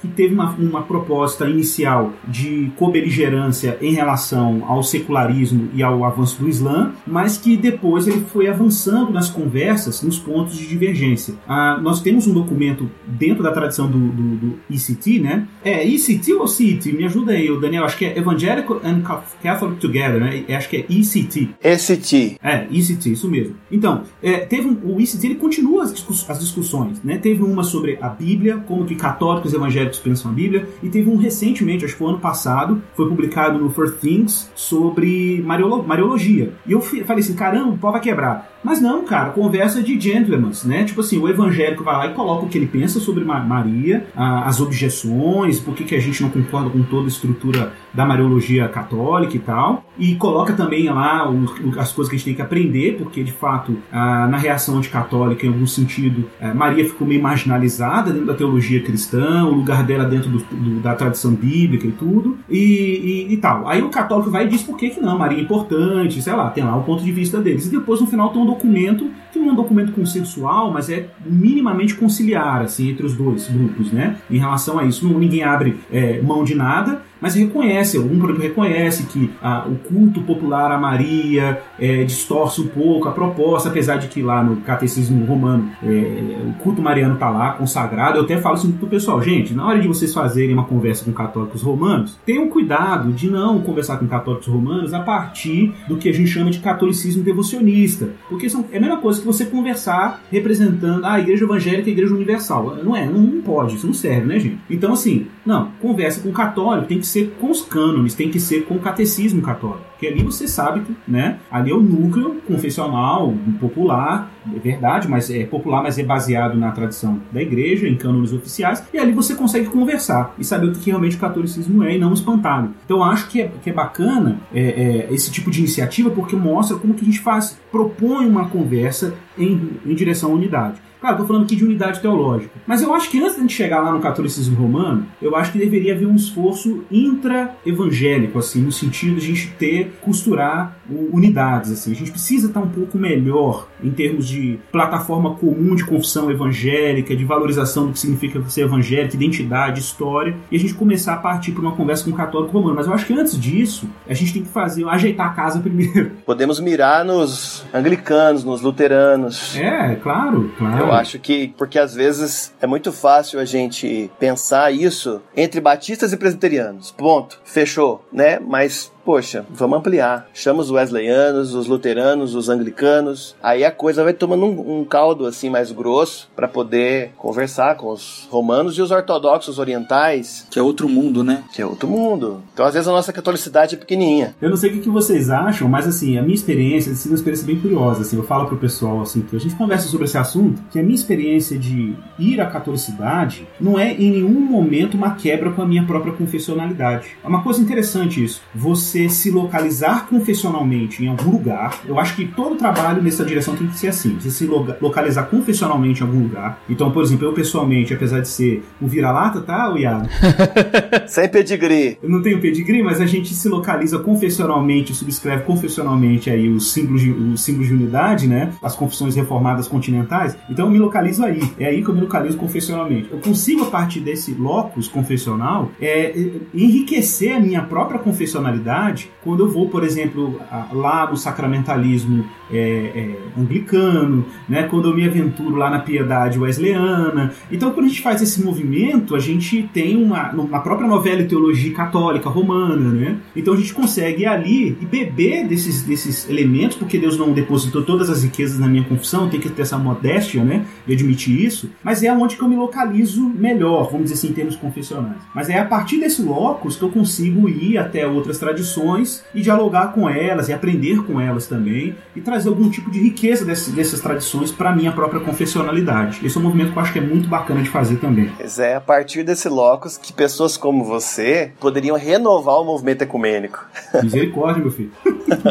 é uma outra percepção, movimento ecumênico, porque quando você juntar um batista, um vira-lata, um presbiteriano, um luterano, um anglicano, um geossalino, quando você reunir esse pessoal, você tem um movimento ecumênico. E essas pessoas realmente com preocupação com a sua confessionalidade, com a ortodoxia, é quem devia estar tá liderando o movimento ecumênico. E não esse ecumenismo que às vezes aparece liberal. aí. De, é, liberal com liberal, né? Aí, assim como a Igreja Católica Romana toma para si, ela detém nas suas mãos ilegitimamente a, a noção de catolicidade, o movimento ecumênico liberal toma para si não só a noção de ecumenicidade, mas toma para si também as próprias riquezas litúrgicas da igreja. O lecionário, o calendário cristão, leitura dos salmos, os credos, a salmodia, né? O saltério está nas mãos deles, os melhores documentos, livros, editoras, a linguagem, a literatura às vezes está na mão dessas pessoas. Agora vamos orar? É, eu sou católico. Oh, é. Bom, que pena.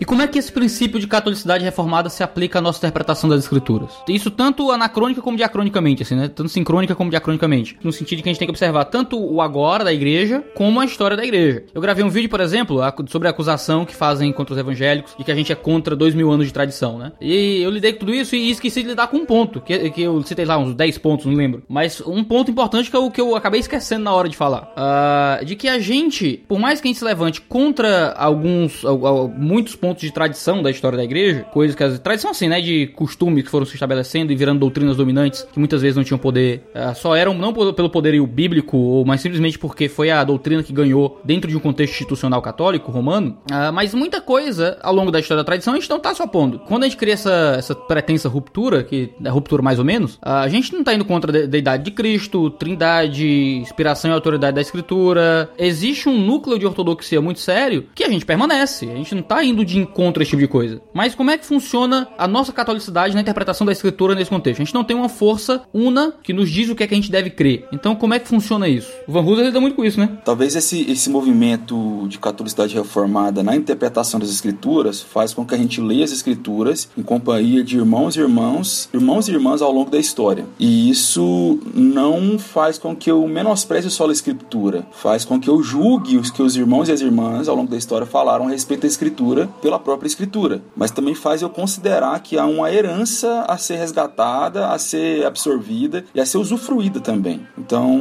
eu acho que é um jeito da gente entender isso, como é que a catolicidade reformada se aplica à interpretação das escrituras. Aquilo que os católicos dizem, que a gente lê a escritura através da igreja, né, que a igreja nos mostra qual é o caminho da, da escritura e tal, é uma coisa que, mutatis mutandis, existe no cristianismo em algum sentido. É porque a gente lê junto, né, não através. Exatamente. Gente, existe uma catolicidade na leitura, ninguém consegue interpretar sozinho e permanecer sozinho na interpretação. Eu leio a escritura junto com o Santo Agostinho, mas eu discordo do Santo Agostinho por causa da escritura, quando ele fala, por exemplo, sei lá, que o pecado é passado pela mãe pra criança e coisa do tipo. Aquilo é, sei lá, não, não, não se, se convence, entende? Você tem condições, a partir da, do, do lugar que a escritura tem como autoridade para você, de ter uma abordagem crítica da tradição, né? Então, a tradição submetida às escrituras, né? Mas uma coisa interessante no Van Hooser, no livro dele aí, né, que é, como é que foi em português? A gente sempre esquece o nome, porque eu, eu li ele em inglês. O Autoridade Bíblica após Reforma? Isso. Ele fala sobre três elementos, é, que é muito legal isso aqui, cara. Ele fala de três elementos presentes na tradição interpretativa que a reforma está tá trabalhando, que ele retoma da patrística. Ele chama de autoridade, interpretação e comunidade. Que ele fala que, primeiro, a gente tem um, quem, quem, o que é autoridade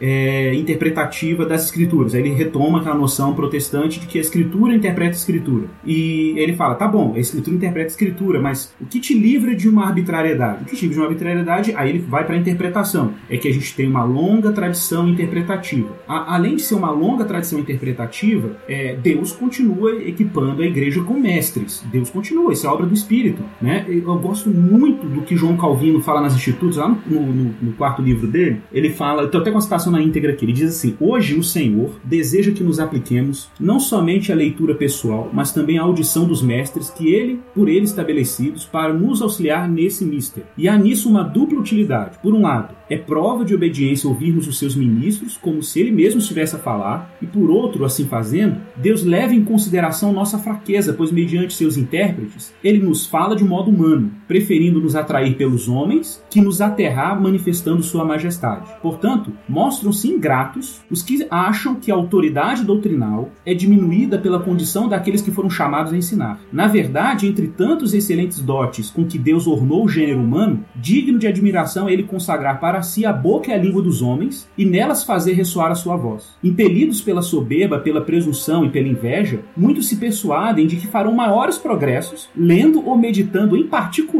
que participando dos cultos públicos por considerá-los desprezíveis e inúteis. Aí é o outro ponto que não está citado no, no Van Hooser, e eu não sei porque que ninguém cita esse trecho das institutos. Eu achei isso nas institutos, achei tão extraordinária essa citação, porque ele fala justamente sobre a, o papel da comunidade cristã na interpretação das escrituras e o papel daqueles que Deus instituiu como mestres na igreja, com a capacidade interpretativa, com compreensão teológica, para poder educar a igreja e instruir a igreja no que a escritura significa. Quem são esses mestres? Pessoas com dom, com capacidade dada por Deus, versados em línguas bíblicas ou com, que compreendem a escritura, é o teólogo público lá do Van Hooser, né? Que ele cumpre esse papel de auxiliar a igreja no sentido catequético, né, para que ela possa compreender o que é a longa tradição e, inclusive, o que novos empreendimentos teológicos têm sido feitos, né, trazendo riquezas culturais, linguísticas, é, históricas, estão produzindo para a igreja caminhar é, na, na unidade da fé. Isso, isso, é legal porque lembra aquele texto de Jesus, né? Jesus falou assim que o, um homem sábio, né, ou o escriba sábio é como um pai de família que tira do seu baú coisas velhas e coisas novas, né? Então eu percebo assim que o papel da interpretação bíblica evangélica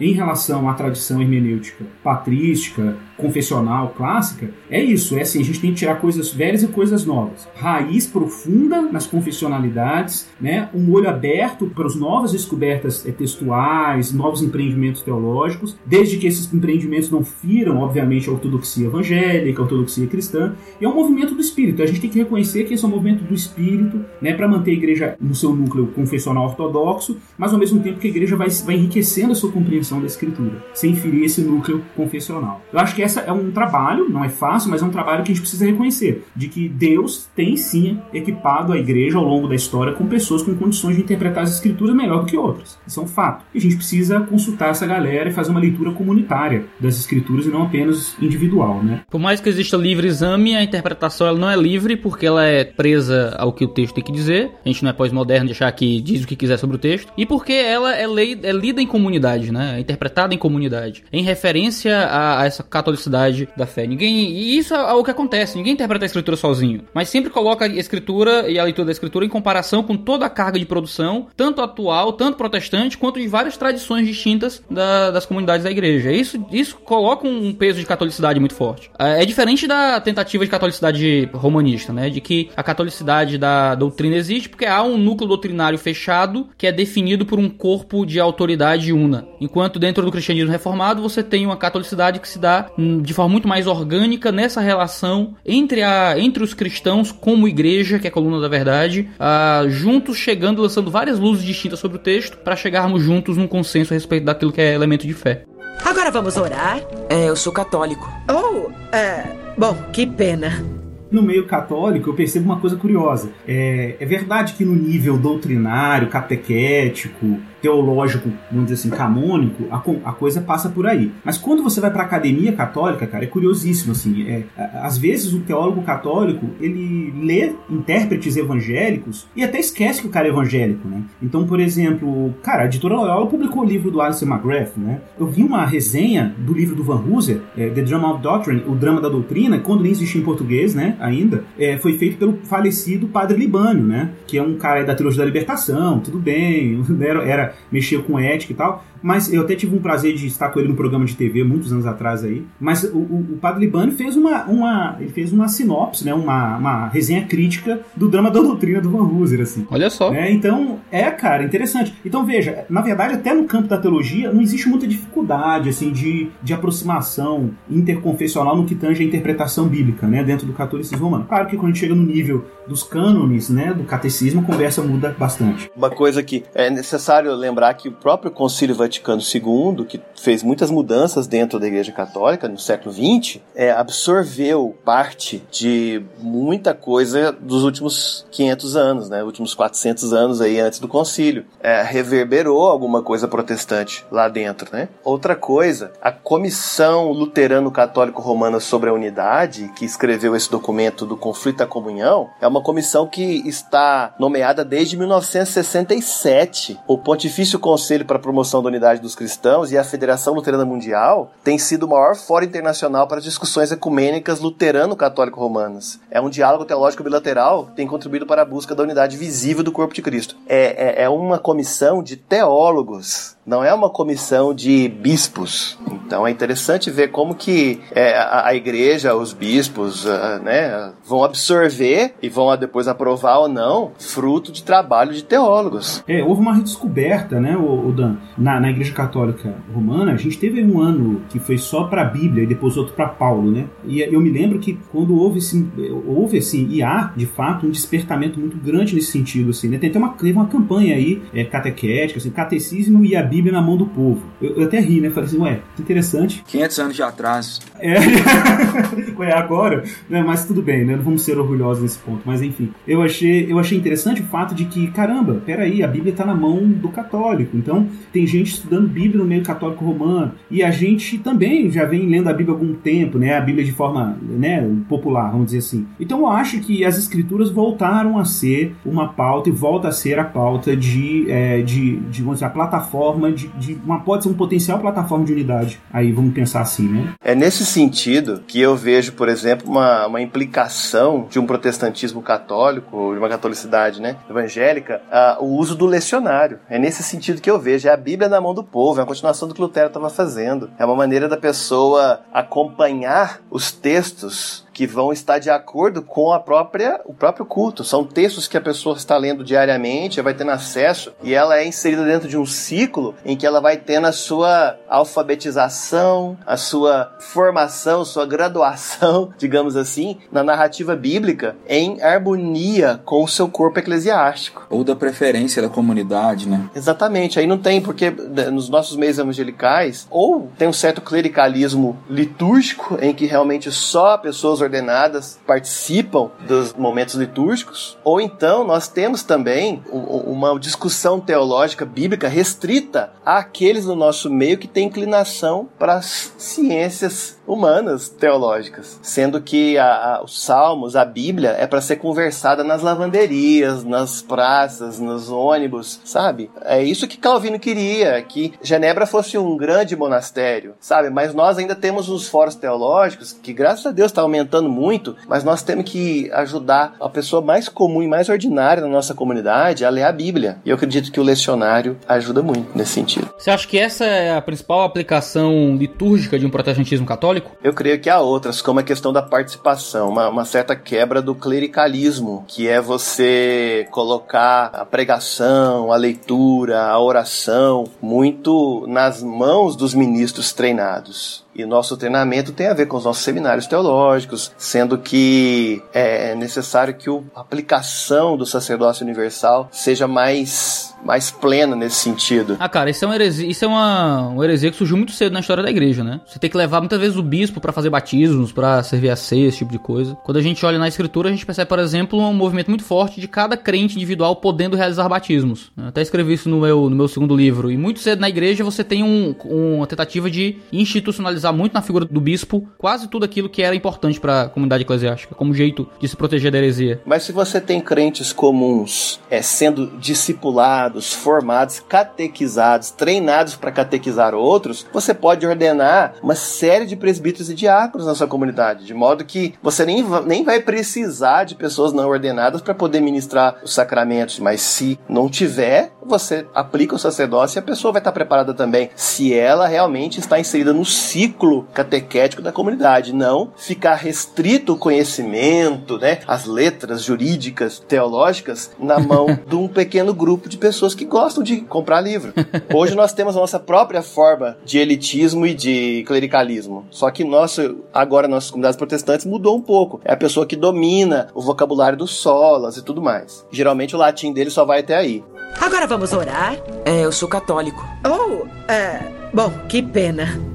Um trabalho importante que o lecionário tem feito, né, o trabalho que você, junto com a turma, tem feito em, em relação a, a, essa coisa da divulgação do lecionário, eu gosto de, eu quero eh, chamar a atenção aqui para outro, outro, um outro amigo nosso, né, Iago, que é o Felipe, né, o Castelo Branco, aí com, com Cante as Escrituras, né, que é uma iniciativa bem legal nessa direção também, de voltar a escritura para o culto público e tal. Eu, eu queria só reforçar aqui, por exemplo, uma coisa que ah, muita gente olha com desconfiança, mas a gente pratica na nossa comunidade de fé, acho que lá no Carlão também, ele também faz isso, lá o Dan, é, por exemplo, a gente usa muito, a gente gosta de seguir os ciclos do calendário cristão. Né? Essa tem sido uma experiência assim, muito didática, sabe? Você de repente está dentro de um determinado ciclo em que você reflete sobre algumas temáticas que são fundamentais. Essa coisa da repetição. A igreja evangélica moderna, ela tende a ser muito. ela, ela tá muito escrava daquela coisa da autenticidade, né? Espontaneidade. Tá sempre inventando alguma coisa, tem que estar tá sempre inventando alguma coisa. O livro de James Smith que vai sair aí agora, esse mês, a previsão pelo A Vida Nova, né? O Você é o que você ama, né? Muito aguardado. É muito aguardado. O Smith fala muito sobre isso, né? Sobre a, a educação cristã, ela precisa de repetição. Se a gente quer uma liturgia que forma as pessoas e não apenas informa, né? A gente precisa de valorizar a repetição, os ciclos, né? É, determinados períodos do calendário. Vamos lembrar da Reforma, vamos lembrar da Páscoa, né? vamos lembrar desses eventos.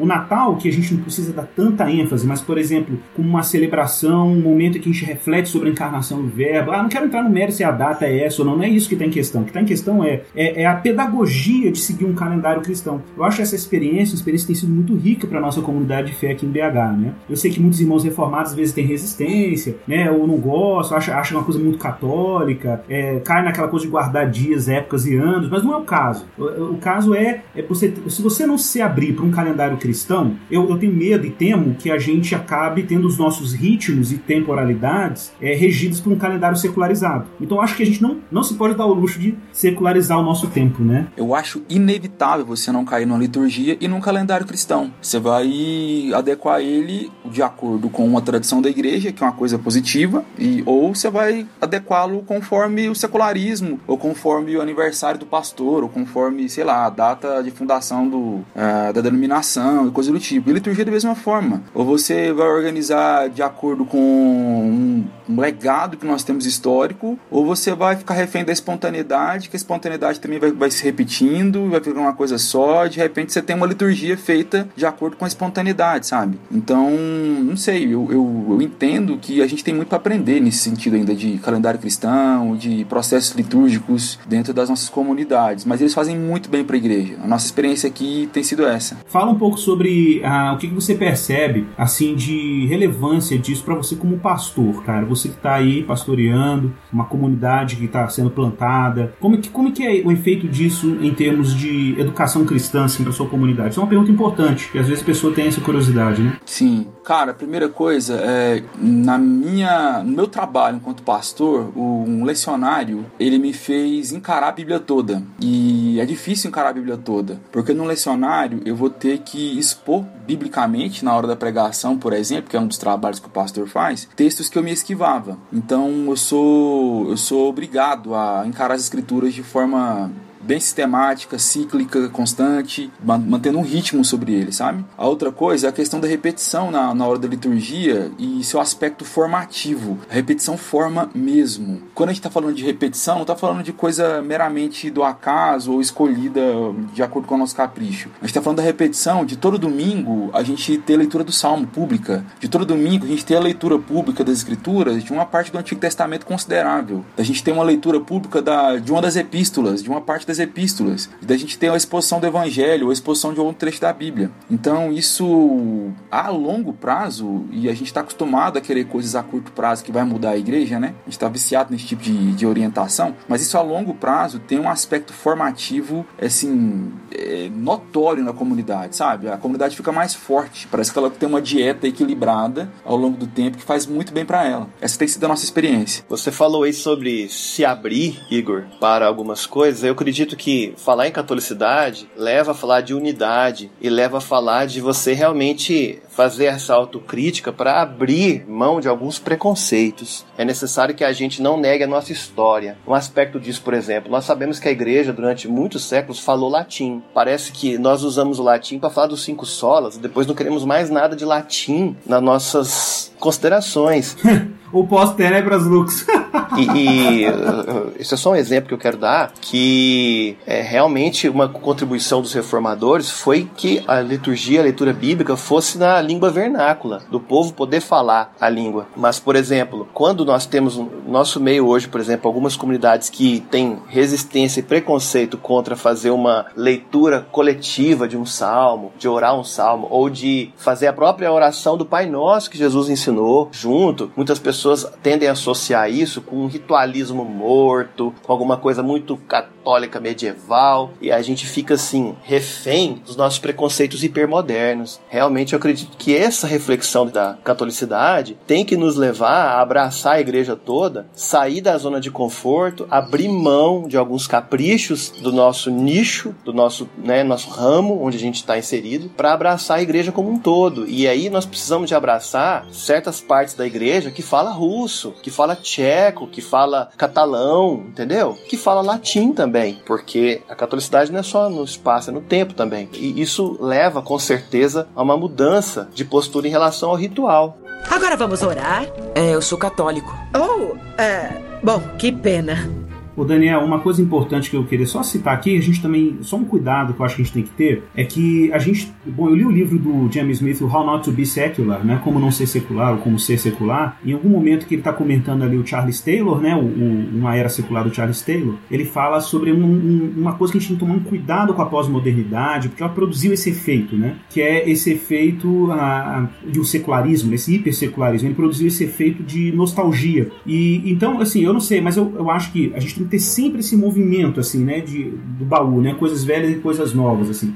manter essa coisa evangelical, que é essa alta capacidade de contextualização, né, e, e, e a gente tomar muito cuidado pra gente também não cair numa espécie de nostalgia litúrgica e tal. Eu acho que tem que ter esses elementos, mas a gente sempre tentar manter esse equilíbrio, assim, de que, de repente, a gente não cair apenas numa nostalgia teológico-litúrgica, mas a gente tentar buscar nessa sabedoria clássica meios da gente apresentar a igreja com uma cara que ela também consiga comunicar com o seu tempo. Né? Então acho que é, é, é, o velho debate sobre contextualização, ordem do culto, liturgia, mas sem entrar no mérito da questão, adicionar esse elemento né, da, da, da cautela da contextualização, da cautela da gente ter condições de comunicar o evangelho de forma. e comunicar Cristo, o evangelho, daquela, aquela habilidade que o evangelicalismo realmente tem, que é uma virtude, né? Que é essa capacidade encarnacional de tornar Cristo claro, transparente, né? nitidamente compreendido. Né? Só uma ressalvinha pequenininha. Sim, sim, eu acho que o evangelicalismo, o evangélico, tem condições é, de adaptação e de contextualização melhor, mas ele tem que ter consciência de que ele está contextualizando um evangelho antigo. Quando ele está fazendo a leitura pública da escritura, é, às vezes está fazendo a leitura pública da escritura com o iPhone, com o iPad, mas ele está falando a leitura pública de um texto hebraico, 4 mil anos. Isso ele tem que estar tá com essa consciência. Outra coisa de uma herança que nos faz distintamente reformados, assim, satisfeitos com isso também, é a centralidade do púlpito, né? Centralidade da pregação, a gente querendo o poder da pregação. As escrituras têm sido expostas, assim, sistematicamente, dia após dia, domingo após domingo, e recontando a história da redenção. E isso é, um, é um, algo que não é só um penduricalho, é algo essencial. Show de bola! Então, muito obrigado por ter acompanhado a gente até aqui nesse bate-papo maluco sobre catolicidade da fé protestante. Se você nunca ouviu falar sobre isso, aqui é um espaço legal pra gente discutir e conversar a respeito desses assuntos. Muito obrigado, Igão. Muito obrigado, Carlão. Muito obrigado, Daniel, por esse espaço todo aqui que vocês, de, de conversa que vocês trouxeram aqui no 2D de Teologia. Nós que te agradecemos, Iago. Muito obrigado você. Eu agradeço. Obrigado, Iago. Deus abençoe sua vida, sua esposa. Tamo junto. É nóis. Valeu, negada. Beijo. Grande abraço a todos que ouvem. Amém. Valeu. Este podcast foi editado por Mac Bibotalk Produções.